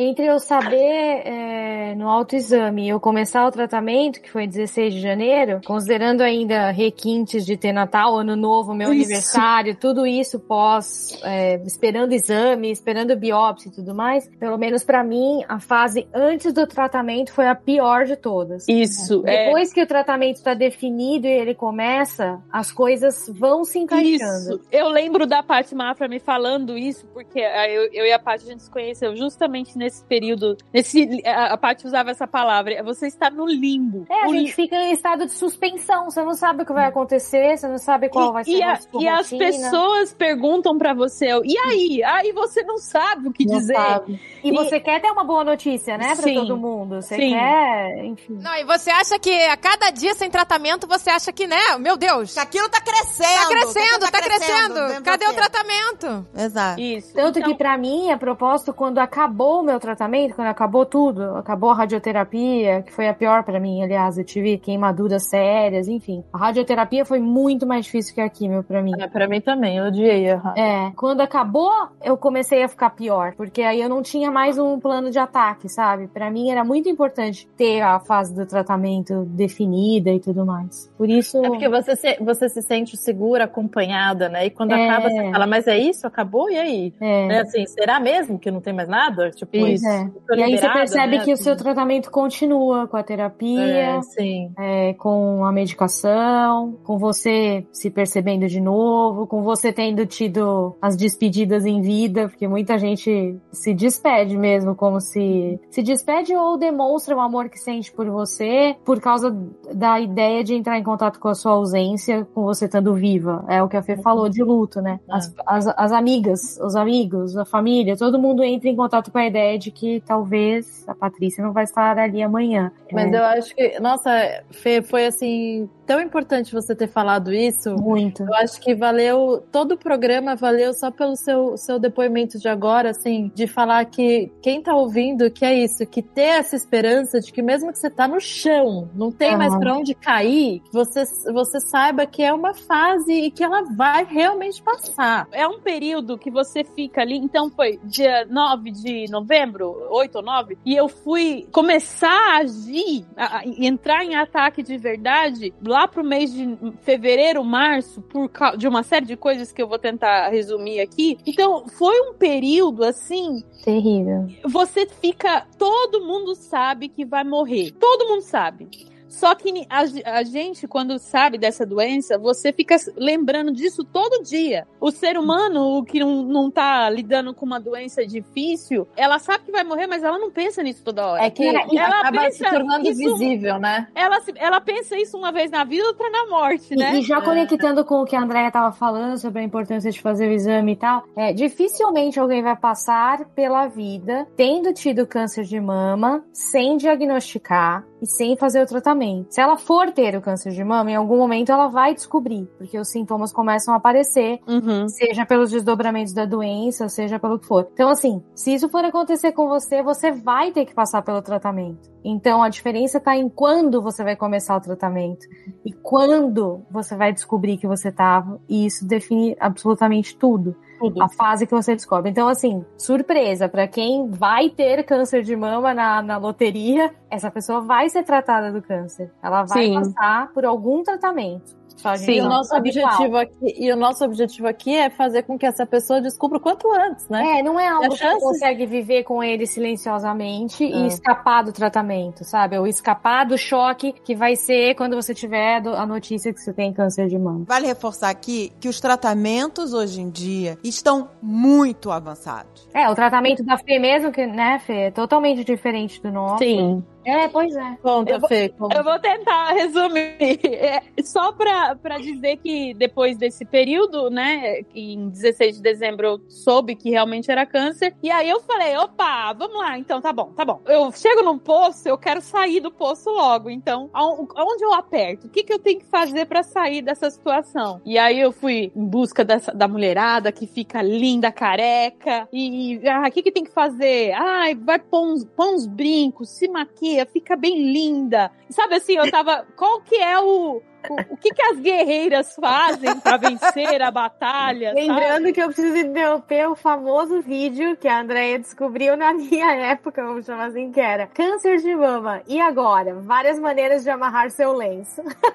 Meu Deus, as blogueirinhas. Eu tava crente que a minha preocupação ia ser isso, sabe? Então, peraí. Ah, eu vou ficar careca? Gente, eu, eu amava meu cabelo. Eu pagava rios de dólares pra deixar meu cabelo da cor que eu gostava. Comprido, cheio, volumoso. Mas não tem problema, peraí. Sofri aí uns dois dias por causa do cabelo. Já saí querendo raspar a cabeça. Inclusive, eu tenho. Os dois lados da minha cabeça é raspada. É uma marca na minha história aí. Porque eu já saí. Eu já saí querendo raspar a cabeça. Eu lembro do meu oncologista falando: por que, que você fez isso? Eu falei: porque se é isso que eu tenho que fazer pra ficar curada, eu já vou fazer. Já quero começar. Tava lá toda pronta, toda plena, maravilhosa. Vamos ver o que que é. Vem em mim, quimioterapia. Vem em mim que eu tô pronta. Vamos que eu vou passar a máquina. Tô com a máquina na mão. Nisso eu conheci a Paty Mafra através da Andrea, que é a comunicação aí, ela É a, é a comunicadora, ela é a. Connect ela é a. Relações Públicas.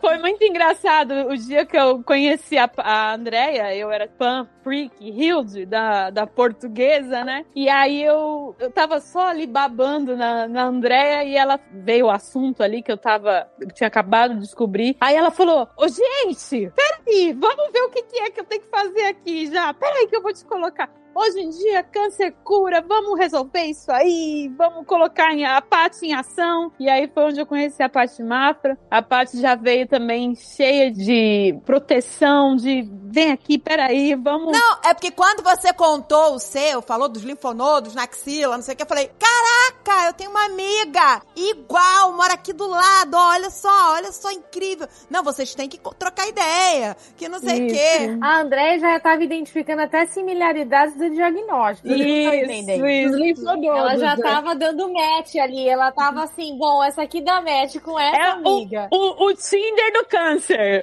O Tinder do câncer. Não, eu, eu, eu já Não, sou já esse, tava- eu tô nem... Já tava com jaleco branco, já. Não, deu match. Deu match, que coincidência. Esse câncer deu match com esse, gente. Olha, gente. Coincidência. Pois é. E, e assim, e foi. Gente, eu, eu falo, Andréia, eu nunca vou ser grato o suficiente por você ter colocado a Patrícia Mafra na minha vida. Sério, de verdade. Nem eu, porque fez parte da minha cura também. viu? É, A é. minha é. cura que está em andamento ainda, Isso, né? A e cura a- emocional que ela a- não acaba. Ah, me, me diz aonde eu acho essa cura do emocional, gente. que eu tô procurando até.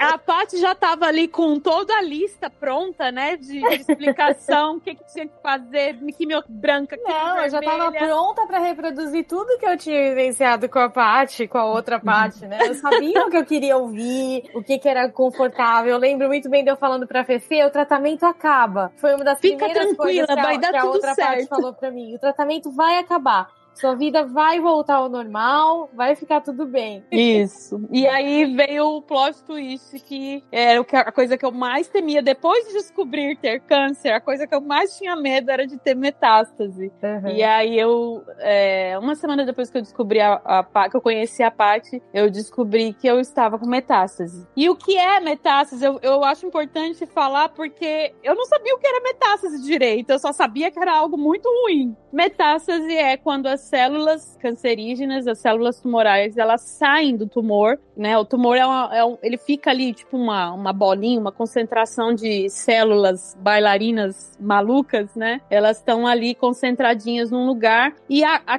correria que é o tratamento de, das duas partes, que foi, né, o tratamento das duas partes aqui como exemplo, é justamente para não acontecer isso. É para células tumorais não saírem do tumor e entrar na corrente sanguínea. Olha, gente, Fernanda, desculpa, eu tenho que falar isso. Olha que depoimento importante, gente. A Fernanda tá se abrindo aqui, ela tá falando, né, de uma situação. E é muito difícil falar isso, tá, Agatha? Porque é muito fácil alguém querer apontar o dedo para mim e falar: você tem metástase e a culpa é sua. É Sim, muito difícil. Você demorou pra fazer o exame. Isso, Você eu- que não. I'm sorry, foi o que aconteceu. É a minha, foi a minha história. Exato, gente. Olha que depoimento importante, gente. Ela tá aqui se abrindo Mas esse, pra esse salvar teu vidas. depoimento vai, vai servir de, de, de alerta pra várias pessoas que estão aqui. Várias pessoas que sentiram, Porque Carol. todo mundo tem medo. E eu prefiro me, me despir disso. Eu prefiro é, me abrir aqui pra vocês, falar isso pra vocês, dizer que não é fácil estar dizendo que um ano antes eu senti esse, esse bendito desse caroço. Que talvez se eu realmente tivesse é, ido atrás e conseguido, com muito custo, algum médico que me desse um, um encaminhamento, talvez eu não tivesse tido metástases. Mas aconteceu. E se eu se servir pra você se movimentar, eu queria assim falar pra uma Fernanda, sabe? Uma Fernanda que estiver aí ouvindo e ela se pela de medo de ser diagnosticada com câncer, eu te entendo. Eu, Se eu ela não for realmente sei. diagnosticada, ela vai passar pelo tratamento, porque com o espalhamento ela vai começar a ter sintomas e isso vai ser Exato. descoberta de outra forma. Mas vai ser Exato. descoberto, porque aí começa a atingir outros órgãos, começa. a- Então, assim, a questão é quando, né? Isso. Então, se eu, eu tendo vivido isso, eu puder é, ajudar alguma Fernanda aí que hoje botou a mão e sentiu alguma coisa e ela puder ir antes que aconteça a metástase pra ela, eu assim, sério, eu vou estar muito feliz assim. Eu descobri as met- a metástase, aí eu quando eu li no exame metástase, eu falei, tá, quantos dias de vida eu tenho? Porque é isso que a gente pensa. E Uhum. aí a outra coisa que eu queria dizer pra você, não é, também não é isso. Você tá com metástase, você não tá em contagem, ou melhor, acho que todo mundo tá em contagem regressiva, né? Mas a atitude não é de contagem regressiva, né? Não É de é, progressiva. É, de quando você Exato. ainda tem pra fazer, né? Então, mesmo assim, eu tenho um tratamento, sim, que eu, que eu já tô fazendo é, desde o mês de fevereiro, se eu não me engano. Gente, eu tenho um, um pouco de problema com memória e aí eu vou culpar a quimioterapia, tá? Mas em meados de fevereiro, março, eu comecei o tratamento com uma medicação, um tratamento que é feito especificamente, só falta ter meu nome, sabe? É para mulheres com câncer de mama, metastático, hormonal, sabe? Uma medicação feita exatamente para mim com muita tecnologia que tem poucos efeitos colaterais. Eu faço tratamento hormonal também então eu tive que ser colocada em, em menopausa. Tem coisa ruim? Tem. Bastante coisa chatinha. É, de- a vida muda o seu estilo de vida vai mudar mas eu tô aqui A Fê, por exemplo, faz quimio oral e não Isso. perdeu o cabelo. Eu não perdi o cabelo, esse é o plot twist. O o meu, meu oncologista falou: por que, que você raspou a metade da cabeça?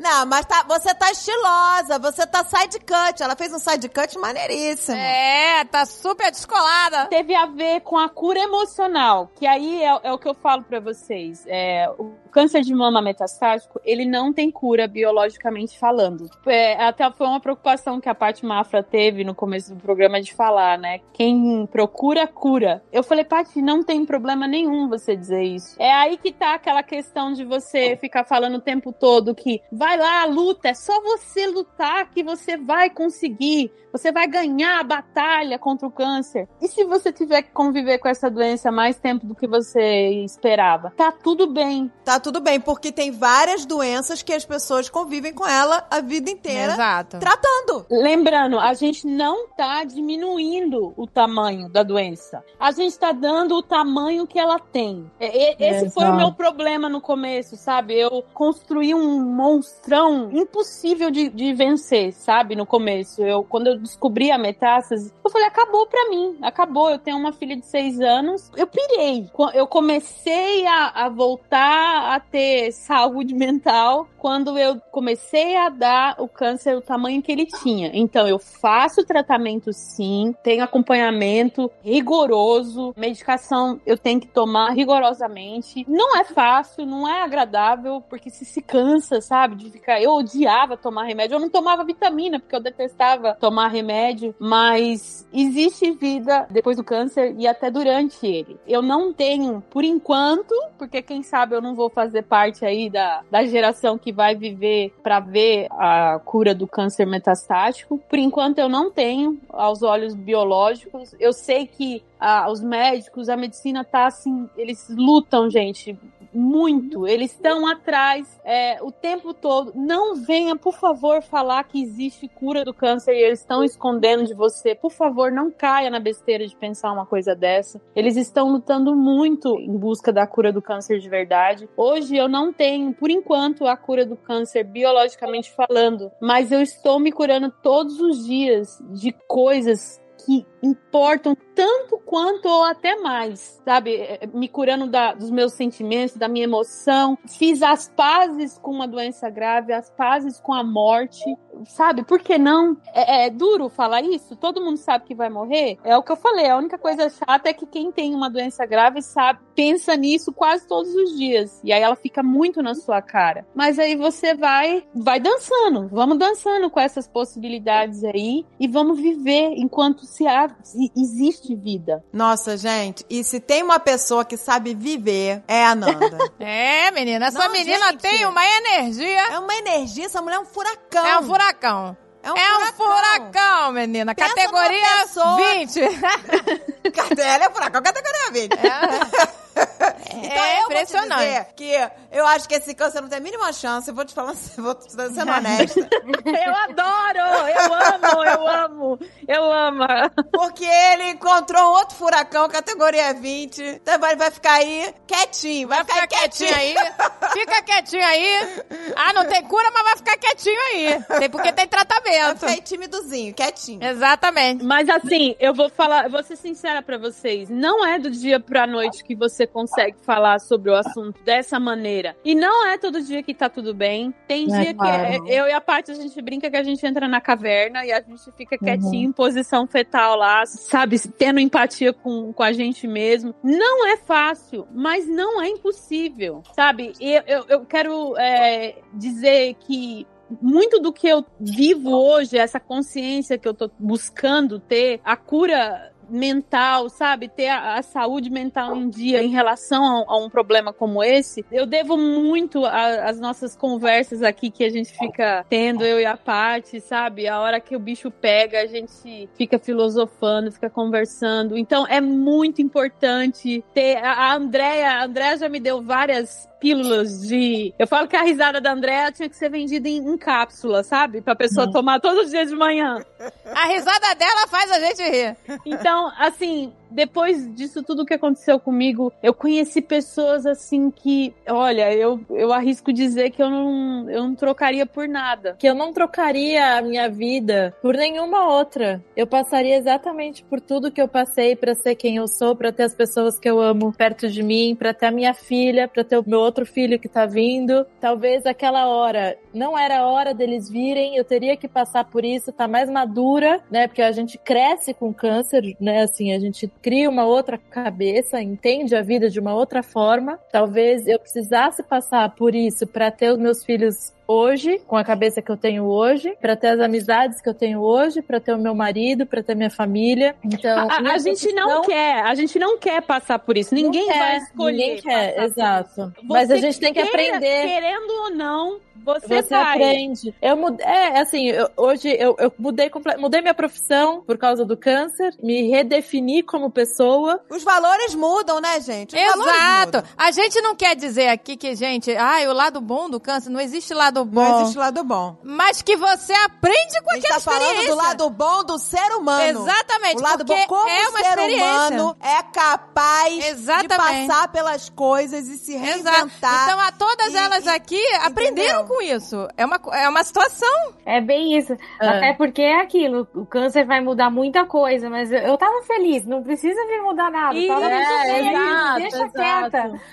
É. Mas ele veio e a consequência foi um aprendizado, não tem jeito. Mas a mudança, a mudança Mas- não é só na vida Exato. prática. É, de novo, igual eu tava falei, né? É, como, é com a forma como você se relaciona com as pessoas, com as coisas e com os aspectos da sua vida. Literalmente afeta todas as coisas com as quais Todas você se rela- as Até a sua relação com todas. você mesma. É. Então, ele é muito impactante porque ele te obriga a rever muitas coisas, né? E, A se e olhar. vivenciar muitas coisas também, é. A gente aprende a, a se olhar ou de outra forma, né? Pois é, todas vocês aqui mudaram alguma coisa, assim, aprenderam com eh, alguma coisa com isso ou, ou despertaram pra certas coisas depois que passaram por isso. Sim, com certeza. Primeiro que assim, é um instinto animal. Você vai se adaptar.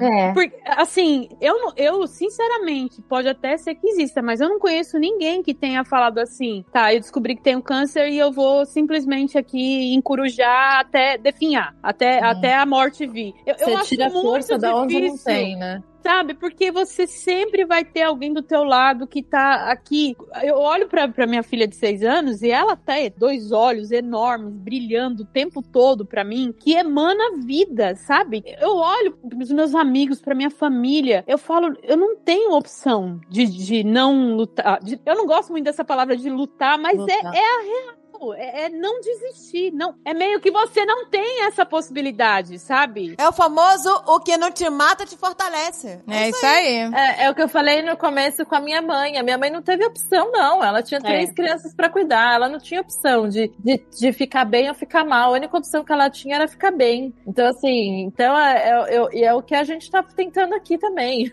É. Ninguém tem opção, não. Nossa Não. opção é de ir pra frente. Não É. existe opção de ir pra trás. Isso aí, não tem escolha, não tem, Não gente. existe. Tem que ir pra frente. Três meninas corajosas. Nós vamos encerrar esse programa agradecendo Agradecer. demais essas meninas que estão corajosas. Olha, E que tem uma coragem, coragem de vir enorme aqui. de vir aqui falar, de viu? Que não é fácil falar pelo, pelo que elas passaram. Eu sei que não é fácil falar. É muito difícil, sabe? E até é difícil falar e conseguir ter certeza que você alcançou todo mundo do jeito que você esperava. Pra mim tava também sendo muito difícil a ideia de vir gravar, porque eu fiquei pensando como eu faço. É engraçado, o principal pra mim era eu conseguir passar pras pessoas a sensação de que eu conseguia agradecer por tudo que eu recebi de carinho, de cuidado da minha família, de vocês, de pessoas que nem me conhecem. Enfim, da Mariana, do Eric, a Mariana Mafra, minha esposa, o Eric, meu filho, meus pais, todas as pessoas que de alguma maneira passaram pelo meu tratamento e agora ainda tô tendo a chance de curar mais coisas ainda que eu não vivenciei por causa do, do ter o benefício de não ter o câncer metastático, como é o caso da Fê. De novo, não consigo agradecer nem um terço do que eu gostaria, nem um terço. Eu sou muito, muito grata a tudo que eu recebi de amor e carinho e continuo recebendo. Então, de novo, sem romantizar, essa é uma das coisas mais valiosas que já aconteceram comigo. A Paty, é, a Paty. Mafra é a nossa Capitã Mafra. Capitã Mafra! Foi É. uma quantidade de gifs de Capitã, Capitã, Capitã Marvel. Mafra! Que era ela. E aí eu botava aquele. a- a- a- naquele app que transforma a pessoa num personagem. o que choveu de Capitã Mafra naquele grupo. Ô, gente. Nossa, menina. Eu tenho um orgulho enorme, enorme de ver as mulheres incríveis que vocês são. Vocês são incríveis, gente. Sabe?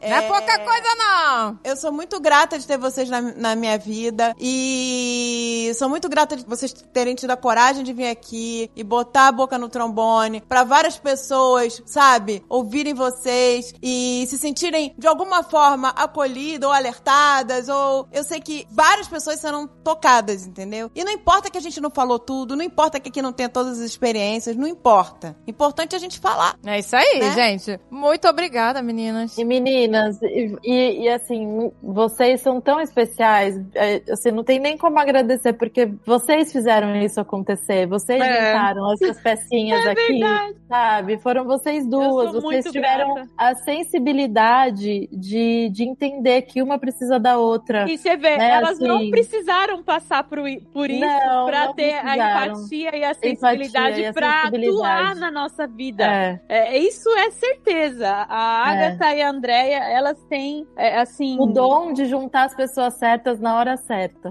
E isso n- nos salva. Isso nos, Nos salva. salva. sabe? Eu Com posso certeza, garantir que a mim me salva. E me retomando a Vocês abertura na. Paty, né, Paty? Vocês duas contribuíram e muito com a nossa cura. Ô, gente, não faço não, meu Deus. Olha, que é isso, meu Deus? Olha o... Não, imagina, meu Deus. E vai contribuir para muitas contribuir. meninas, muitas pessoas. Não, e ou- outra coisa que eu quero é, lembrar, não é só as meninas que estão envolvidas no câncer de mama. Além do câncer poder ter em homens também, é é uma porcentagem muito pequena, mas existe. Mas todo homem tem uma mulher importante na sua volta. Exato. É uma missão sua também, que você que é homem que está ouvindo é, é, esse De programa apoiar, de dar o de suporte. ser suporte, de ser apoio, pegar tua mulher aí, ó, dar uma- uns apertão nela, uns amassos nela aí meio diferente. Eu conheço casos de mulheres que descobriram um câncer no toque que foi o marido que encontrou, sabe? É. Então, é um programa que eu espero que alcance que as pessoas que não têm, espero que não precisem ter, que ela possa um dia ser acolhimento para alguém que tenha, para alguém que tenha câncer, que tá passando por isso, que tá enfrentando isso, que ela se sinta acolhida. Pelo menos uma vida vai ser salva aqui hoje. Eu Com tenho ó, certeza. Nada, com certeza tem uma ouvinte aqui com carocinho que tá com medo de ir lá. Que tá falando assim, ah, minha- mas a minha mãe, o caroço não era nada, então por que, que o meu vai ser? Amanhã, amanhã eu vejo isso, entendeu? É importante porque, assim, gente, eu não tive ninguém pra falar pra mim. Ninguém, ninguém, ninguém, nem meu marido, ninguém, ninguém falou assim. Vai lá, por favor. Eu sei que é um- uma coisa que a gente tem que se olhar e não, não é fazer por ninguém, mas é tão valioso, sabe? Se tiver alguém te dando um chacoalhão, de olhar pra você e falar: Eu me importo tanto com você que eu quero que você vá lá fazer essa birosca desse exame, sabe? Gente, olha, olha esse toque também pra quem conhece alguém que está com medo de É, fazer o exame, é. com medo de uma mamografia, porque isso é normal. A gente tem medo, a gente não tem medo, acho que, da dor da mamografia. A gente tem medo de descobrir que tem alguma coisa. Exatamente. Mas é como é, medo. o nome do programa vai ser a frase da Paty Mafra. Quem, Quem procura, cura. Eu Então, adorei essa Sim. frase. Sim. Então, se você tá vendo lá alguém na sua família, alguma amiga com medo, vai lá, dá essa força. Poxa, vamos, vamos lá, vai junto. Marca esse, vamos junto. Vamos junto fazer esse exame. Sim. Eu fiz isso recentemente, inclusive. Eu tenho uma conhecida minha, mais jovem que eu. Ela falou: Fer, me, me diz, o que, que você acha? Você acha que isso aqui é um caroço? Eu falei: olha, eu não sei o que é, mas a gente vai descobrir. É, independente do que seja, a gente vai descobrir e vamos dar um jeito nisso. E eu, cara, é sério, eu só faltei eu ligar na clínica e agendar o, o exame pra ela. Porque eu não queria que ela passasse por isso, sabe? Por, por esse período de medo de descobrir a doença. Poxa, realmente, cara, se eu tivesse feito esse, esse exame antes, podia não ter descoberto a segunda coisa que eu mais temia na minha vida, que era metástase. É uma verdade. Eu preciso encarar isso. É uma verdade. Então, não precisa que aconteça isso com todas as Fernandas aí atrás, sabe? Eu sei, dá medo, mas vai com medo mesmo, porque tem saída pra isso. Eu sei como é difícil estar aqui falando. Não, você foi muito corajosa em falar isso. E, Você foi muito corajosa em isso falar. E, e porque isso vai salvar Porque a gente muita sabe que quando a gente fala, tem sempre alguém pra julgar. Tem É. sempre alguém pra. Ah, entendeu? Mas eu não me importo, eu, eu, eu não me importo, porque eu tô pensando na, na Fernanda. Whatever. A gente, ninguém é perfeito. Exato, ninguém somos é perfeito, seres e Cada humanos. um reage de uma Cada forma. um gente. reage. Cada um Exato. reage de uma forma. Eu não sei se eu não faria igual, entendeu? Exatamente. A gente não sabe como a gente vai reagir. A nossa mente, a nossa cabeça, a gente, por mais que a gente queira, a gente não tem muito controle, não. Não tem, a gente não tem A gente como, nunca gente. sabe como a gente vai reagir a, a- a- uma situação. A gente não sabe. Até a gente passar por ela, entendeu? Mas, ó, você foi, você diagnosticou e você tá tratando. E isso é muita coisa. E com certeza a Ananda vai estar aqui pra contar tantas etapas fodas que ela vai Pois superar. é, pois é. Entendeu? Porque, Nanda, o tratamento que você está fazendo é de uma beleza sem igual. Quando você me mandou o vídeo, o vídeo de como funciona, que eu não fazia ideia como funcionava a medicação nas células, eu fiquei, assim, tão grata. tão- gratidão pela medicina, sabe? Gratidão pela ciência. Porque, meu Deus do céu, quantas pessoas, quantas pessoas estão sendo salvas por causa disso, entendeu? Muitas lágrimas aqui. Tô muito emocionada. É, eu tô vendo a Paty Mafra ali, rosinha, Morrendo! com a cara do Outubro Rosa. A cara do. Todo mundo é, tá? Cabelo rosa, rosa. Eu acho que, eu tô falando, foi o programa mais importante que a gente gravou até hoje. É, Vocês mas podem ter certeza gente, que é muito importante. uma vida, pelo menos, vai ser só. Fora, né, todas as comemorações que a gente fez, a gente ainda vai fazer muitas ainda. Muitas? Você vai ver. a Meu gente tem que amor. fazer uma outra festa daquela da peruca pra Fê poder participar. Pois é! E não é só porque a pessoa não raspou o cabelo que não vai passar por isso, né, Fê? Não, não, não. É. Não, olha, como a Paty Mafra ela passou pelo câncer de mama, o tratamento durante a pandemia, a gente ficava imaginando a nossa wig, a wig party. A gente todo dia, não, essa wig party É. tem que acontecer. Você acredita? Ela aconteceu. Levei todas as perucas pra Orlando. A Paty Mafra, ela chegou aqui com um caminhão de Um perucas. arsenal. Sim. Vocês querem wig party? Toma wig party. Foi, foi, Ah, mas até a. Zagal tava de peruca nessa wig party. Foi mesmo. Foi assim, surreal. Não Foi, poupou ninguém. foi, o Alexandre botou a peruca rosa, ficou uma delícia. Nossa, Gente, sem contar o meu vídeo, né, de quando eu acabei o tratamento que as meninas me mandaram. Nossa, Você já viu esse Ai, vídeo? esse vídeo, meu Deus. Mas você vai mostrar pro mundo esse vídeo? Você vai Tá- mostrar Tá, o... liberado? Gente, é você que decide. Você é a produtora executiva. Não, esse vídeo é seu. Esse vídeo. Esse vídeo é seu, você que tem que decidir. Não, com Mostra, certeza absoluta. mostra. Por favor, faça Gente, isso. O vídeo é perfeito. Olha, É perfeito. eu sou a única que não aparece no vídeo. então, assim, eu- vocês estão mais que autorizados. Aquele vídeo é vida, gente. Acabou a quimioterapia, o que, que você faz? Você vai comemorar com os amigos, né? Você abraça todo mundo, você faz uma festa e tal. Eu não tive isso. Em compensação, eu tive amigos na porta do hospital, maravilhosos, com balão e sem poder chegar perto do carro. Foi tipo uma comemoração de fim de quimio é, drive-thru. É, né? Foi isso. Você terminou o tratamento da químio e a gente não podia se ver, não podia se abraçar. Era o meio da pandemia. É, e eu tava, obviamente, muito fraca, não podia encostar em ninguém, não podia estar na mesma sala, não, é, não, não é, era muito, muito pior que a pandemia, enfim. E aí, o jeito que vocês decidiram de, de demonstrar que a gente tava juntos foi, foi fazer aquele vídeo maravilhoso, icônico. O mais engraçado foi a André dirigindo nesse vídeo, gente. Ela liga o modo, né? O Eu ligo modo... o modo diretora. Diretora. Ela, gente! Eu falei, gente, isso é muito importante pra Patrícia. E foi, olha, foi. One shot, one show. É, a Fernanda já viu o vídeo. Foi num take só, numa, numa gravação só. E saiu perfeito. É, foi.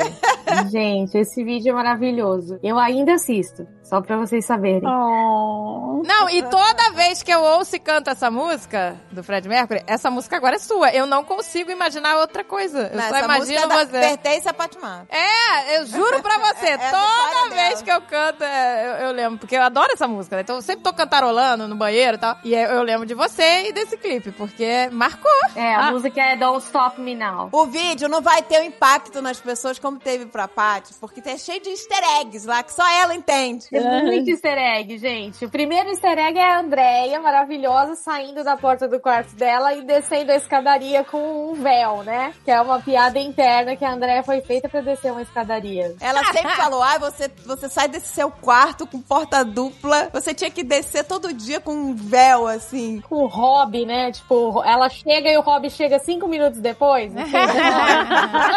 é, muito glamour. Essa é a primeira cena do vídeo. Enfim, gente, vocês têm que publicar esse vídeo. É, aí eu, aí a gente, aí eu fiz essa homenagem. Não, eu vou descer a escada como ela sempre quis. Aham, realizando altos sonhos ali. Não, e ela ainda virou pra mim e falou: precisamos ter um câncer pra você realizar esse meu sonho. Olha aí, ó. Eu passei por tudo isso pra ter esse vídeo. A Agatha dançando em cima da mesa, a Agatha, a Pícola participando no balanço. Gente, tem tudo. O vídeo é perfeito. A Paty Zaru e a Nanda que tiveram com, a- com ela o tempo todo, o tratamento o tempo todo dando apoio, elas não estavam aqui com a gente, mas participaram do vídeo pela TV. Participaram, apareceram na TV. Então pra ela é cheio de easter eggs. Mas vamos botar aqui, já que você autorizou, vamos botar. Pode botar. A Fê já viu, né, Fê? Eu já vi, é lindo, é lindo. Eu, fi- eu a Paty fez um golpe baixo comigo. Ela me mandou, eu tava numa loja da Disney. Pensa numa pessoa que parou a loja de tanto que chorava. De Mas sabe por que que eu emoção. mandei, meninas? Porque ela estava precisando daquele vídeo. Sim, foi num dia que eu tava Então, o precisando. vídeo, Parecia que era alcança. pra mim também. É, eu tenho uma coisa engraçada que é essa coisa do sino, né? Que eu não sei se todo mundo sabe que tá ouvindo. Quando a pessoa termina o tratamento onco- é, oncológico, né? Independente de qual câncer seja, não é só pro câncer de mama, ela termina o tratamento, então ela, a maioria dos centros oncológicos tem um sino que é pra ela tocar. Eu lembro que quando eu comecei o tratamento, eu já sabia dessa história do sino, já. É, mesmo antes de, de, de câncer, eu já sabia que quando os pacientes oncológicos terminavam o tratamento, tocava o sino. E no meu centro oncológico lá tinha um danado de um sino. E aí toda vez que eu passava por ele, eu falava, eu vou tocar você, eu vou tocar você. Só que isso era antes de saber da metástase, né? E aí quando eu descobri é, que eu tinha metástase, eu um dia falei com a Paty chorando, eu não vou tocar o sino. É, porque é um simbolismo muito forte. É, simbolismo. símbolo, sabe? Essa coisa da, ah, de ficar careca. Gente, tem noção de que fi- não ficar careca pra mim foi um, porque eu tava tão pronta pra passar pelo que a Paty Mafra tinha passado, que depois eu ia tocar o sino e aí eu ia vencer a batalha, vencer entre aspas, tá? Eu tô fazendo aspas aqui agora, ia estar livre do câncer. E quando é, eu descobri a metástase, sabe, imagina toda aquela onda de, de dificuldade que foi assimilar essa notícia do câncer, eu ter quando eu soube que tinha metástase. Porque parecia que, do mesmo jeito que era impossível eu, eu ter câncer, era impossível eu ter câncer e, e não ter cura pra o meu câncer, sabe? E aí eu chorava, pai, eu não vou tocar o Um belo dia eu abro a minha porta e, e tem um- uma caixa cor-de-rosa, cheia de papeizinhos cor-de-rosa, que a Paty me mandou com um sino pra mim. Então, meu amor, Pra tocar eu quando tenho você quiser. um sino pra chamar de meu! Vai tocar o sino sim, quantas vezes você Não, quiser. eu não tenho um sino lá no centro Cor, eu tenho o meu próprio sino, tá bom? Ela tem o sino dela. Exato. Olha, que especial! Eu não sabia disso, que coisa linda! Você vê como que. E isso, isso são. Eu falo que são pequenas doses de quimioterapia da alma, sabe? Então eu estou curando o que importa. É, com essas ações, com essas atitudes, o corpo importa também muito, muito, né? Porque sem o corpo não há vida. Mas sem a alma também não há vida. Não adianta estar curada só fisicamente e a alma tá, tá podre, tá, né? Tá toda errada, tá toda. A pessoa se curou fisicamente e não conseguiu é, vencer coisas que às vezes são tão importantes quanto dentro de si, sabe? Então, pequenas atitudes como essa são doses, de pequenas doses de quimioterapia da alma. Ah, meninas, que lindo. A gente tá Puxa vendo como é importante, tudo é importante no tratamento. No tratamento é importante essa união, gente, dos amigos, da família, né? É, É. importante estar junto ali, gente. É Então, ó, tô importante, aqui, ó, gente. aqui teu sino, toca esse sino aqui, é seu, entendeu? É Isso muito importante, gente. As conexões Poxa. são importantes, né? Não, É. E eu acho que é isso que a gente tá pandemia, fazendo. É- Ter é- é passado que- por tudo isso sem estar com a minha Eu mãe. falo, eu falo. A, a Paty, a Paty, ela, a gente brinca que tem o, o, o Oncocard, né? Que é a pessoa que é paciente oncológica, ela tem um cartão. Ela pode ter umas vantagenzinhas. Ela tem vai. umas vantagenzinhas. Aí eu, eu brinco que a Paty, ela ainda tem o Oncocard dela. Porque Ele ela tá não guardado, usou. deixei salvo. Ela não usou. Ela não usou na pandemia. Inclusive, entendeu? André, tem uma viagem aí pra Itália que parece que tinha que ser planejada, não sei. Eu, eu falei que quando você decidisse, eu ia. Quando ela disse que tava com câncer, eu perguntei: qual o lugar que você mais gostaria de conhecer no mundo? Ela é Itália. Então, quando você terminar seu tratamento, nós vamos juntas pra Itália. Cadê? Cadê? Cadê? Comer macarronada. Eu quero fotos dessa viagem na minha mesa agora. Não, mas nós, nós ainda vamos. Vamos. Me chama que eu vou. Agora sim. Chama que eu Sim, vou, vamos comer me macarrão eu bolonhesa. Lá em Bolonha. De peruca.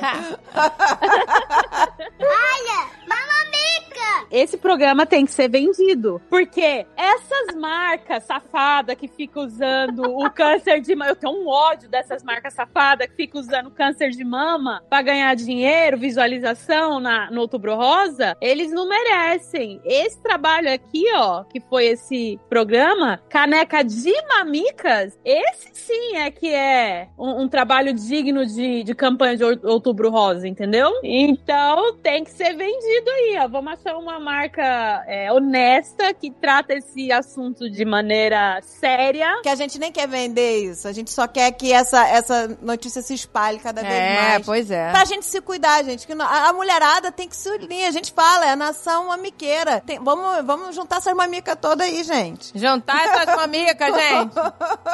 The Power of Mamicas. The power of mamica, que delícia. Orgulho das mamicas.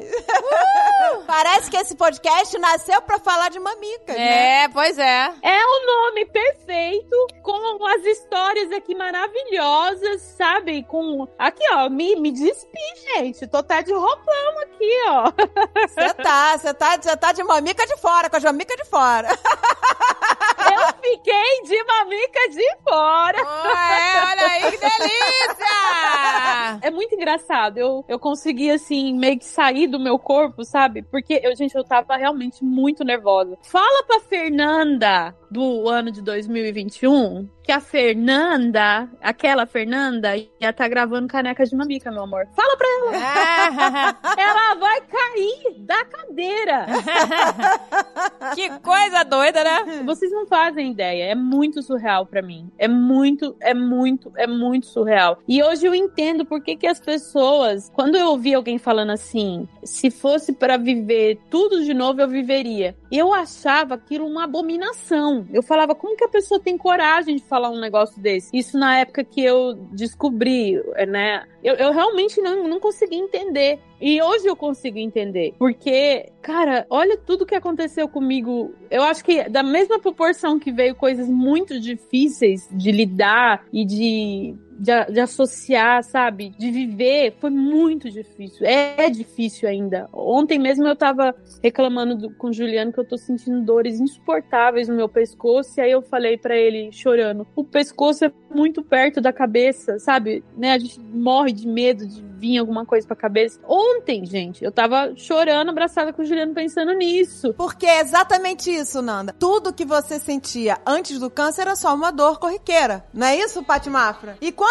você tá sentindo, ah, agora eu tenho câncer, qualquer dor, você acha que é um efeito colateral, exato, que é uma parada. E assim, e às vezes até é. E aí você fica, quando que eu dou atenção pra isso? Ou não, eu não vou dar atenção. E se eu não der atenção e for? E aí a culpa é sua. Sabe assim, você, é um, Ah, é difícil, gente. a Paty sabe isso, o que, que é que a gente passa. Uma É o né? tempo todo, um milhão de vozes na sua cabeça te fazer. É você mesmo. Não precisa de ninguém mais fazendo cobrança pra você mesmo. Ainda, imagina quando vem alguém te apontar o dedo na cara. Meu, se eu, se eu passar uma faca no pescoço dessa pessoa, eu, vou ser, eu não vou ser nem condenada.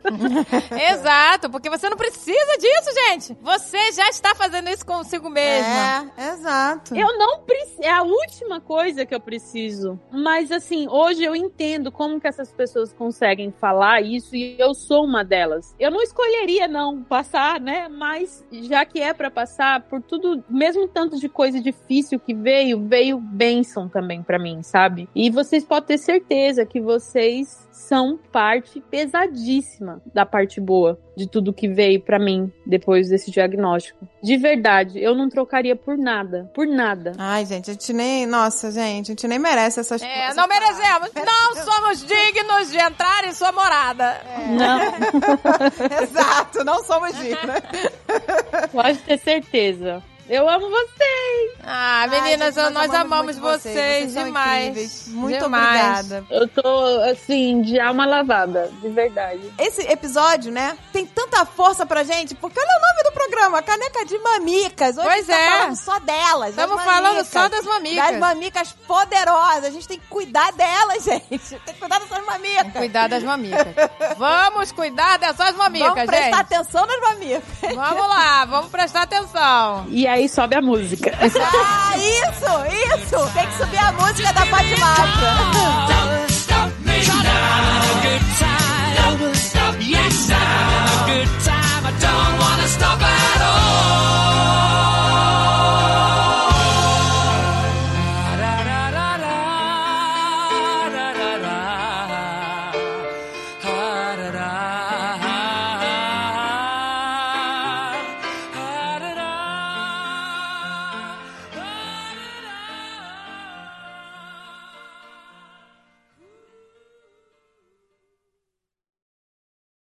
Este podcast foi editado por Radiofobia, podcast e multimídia.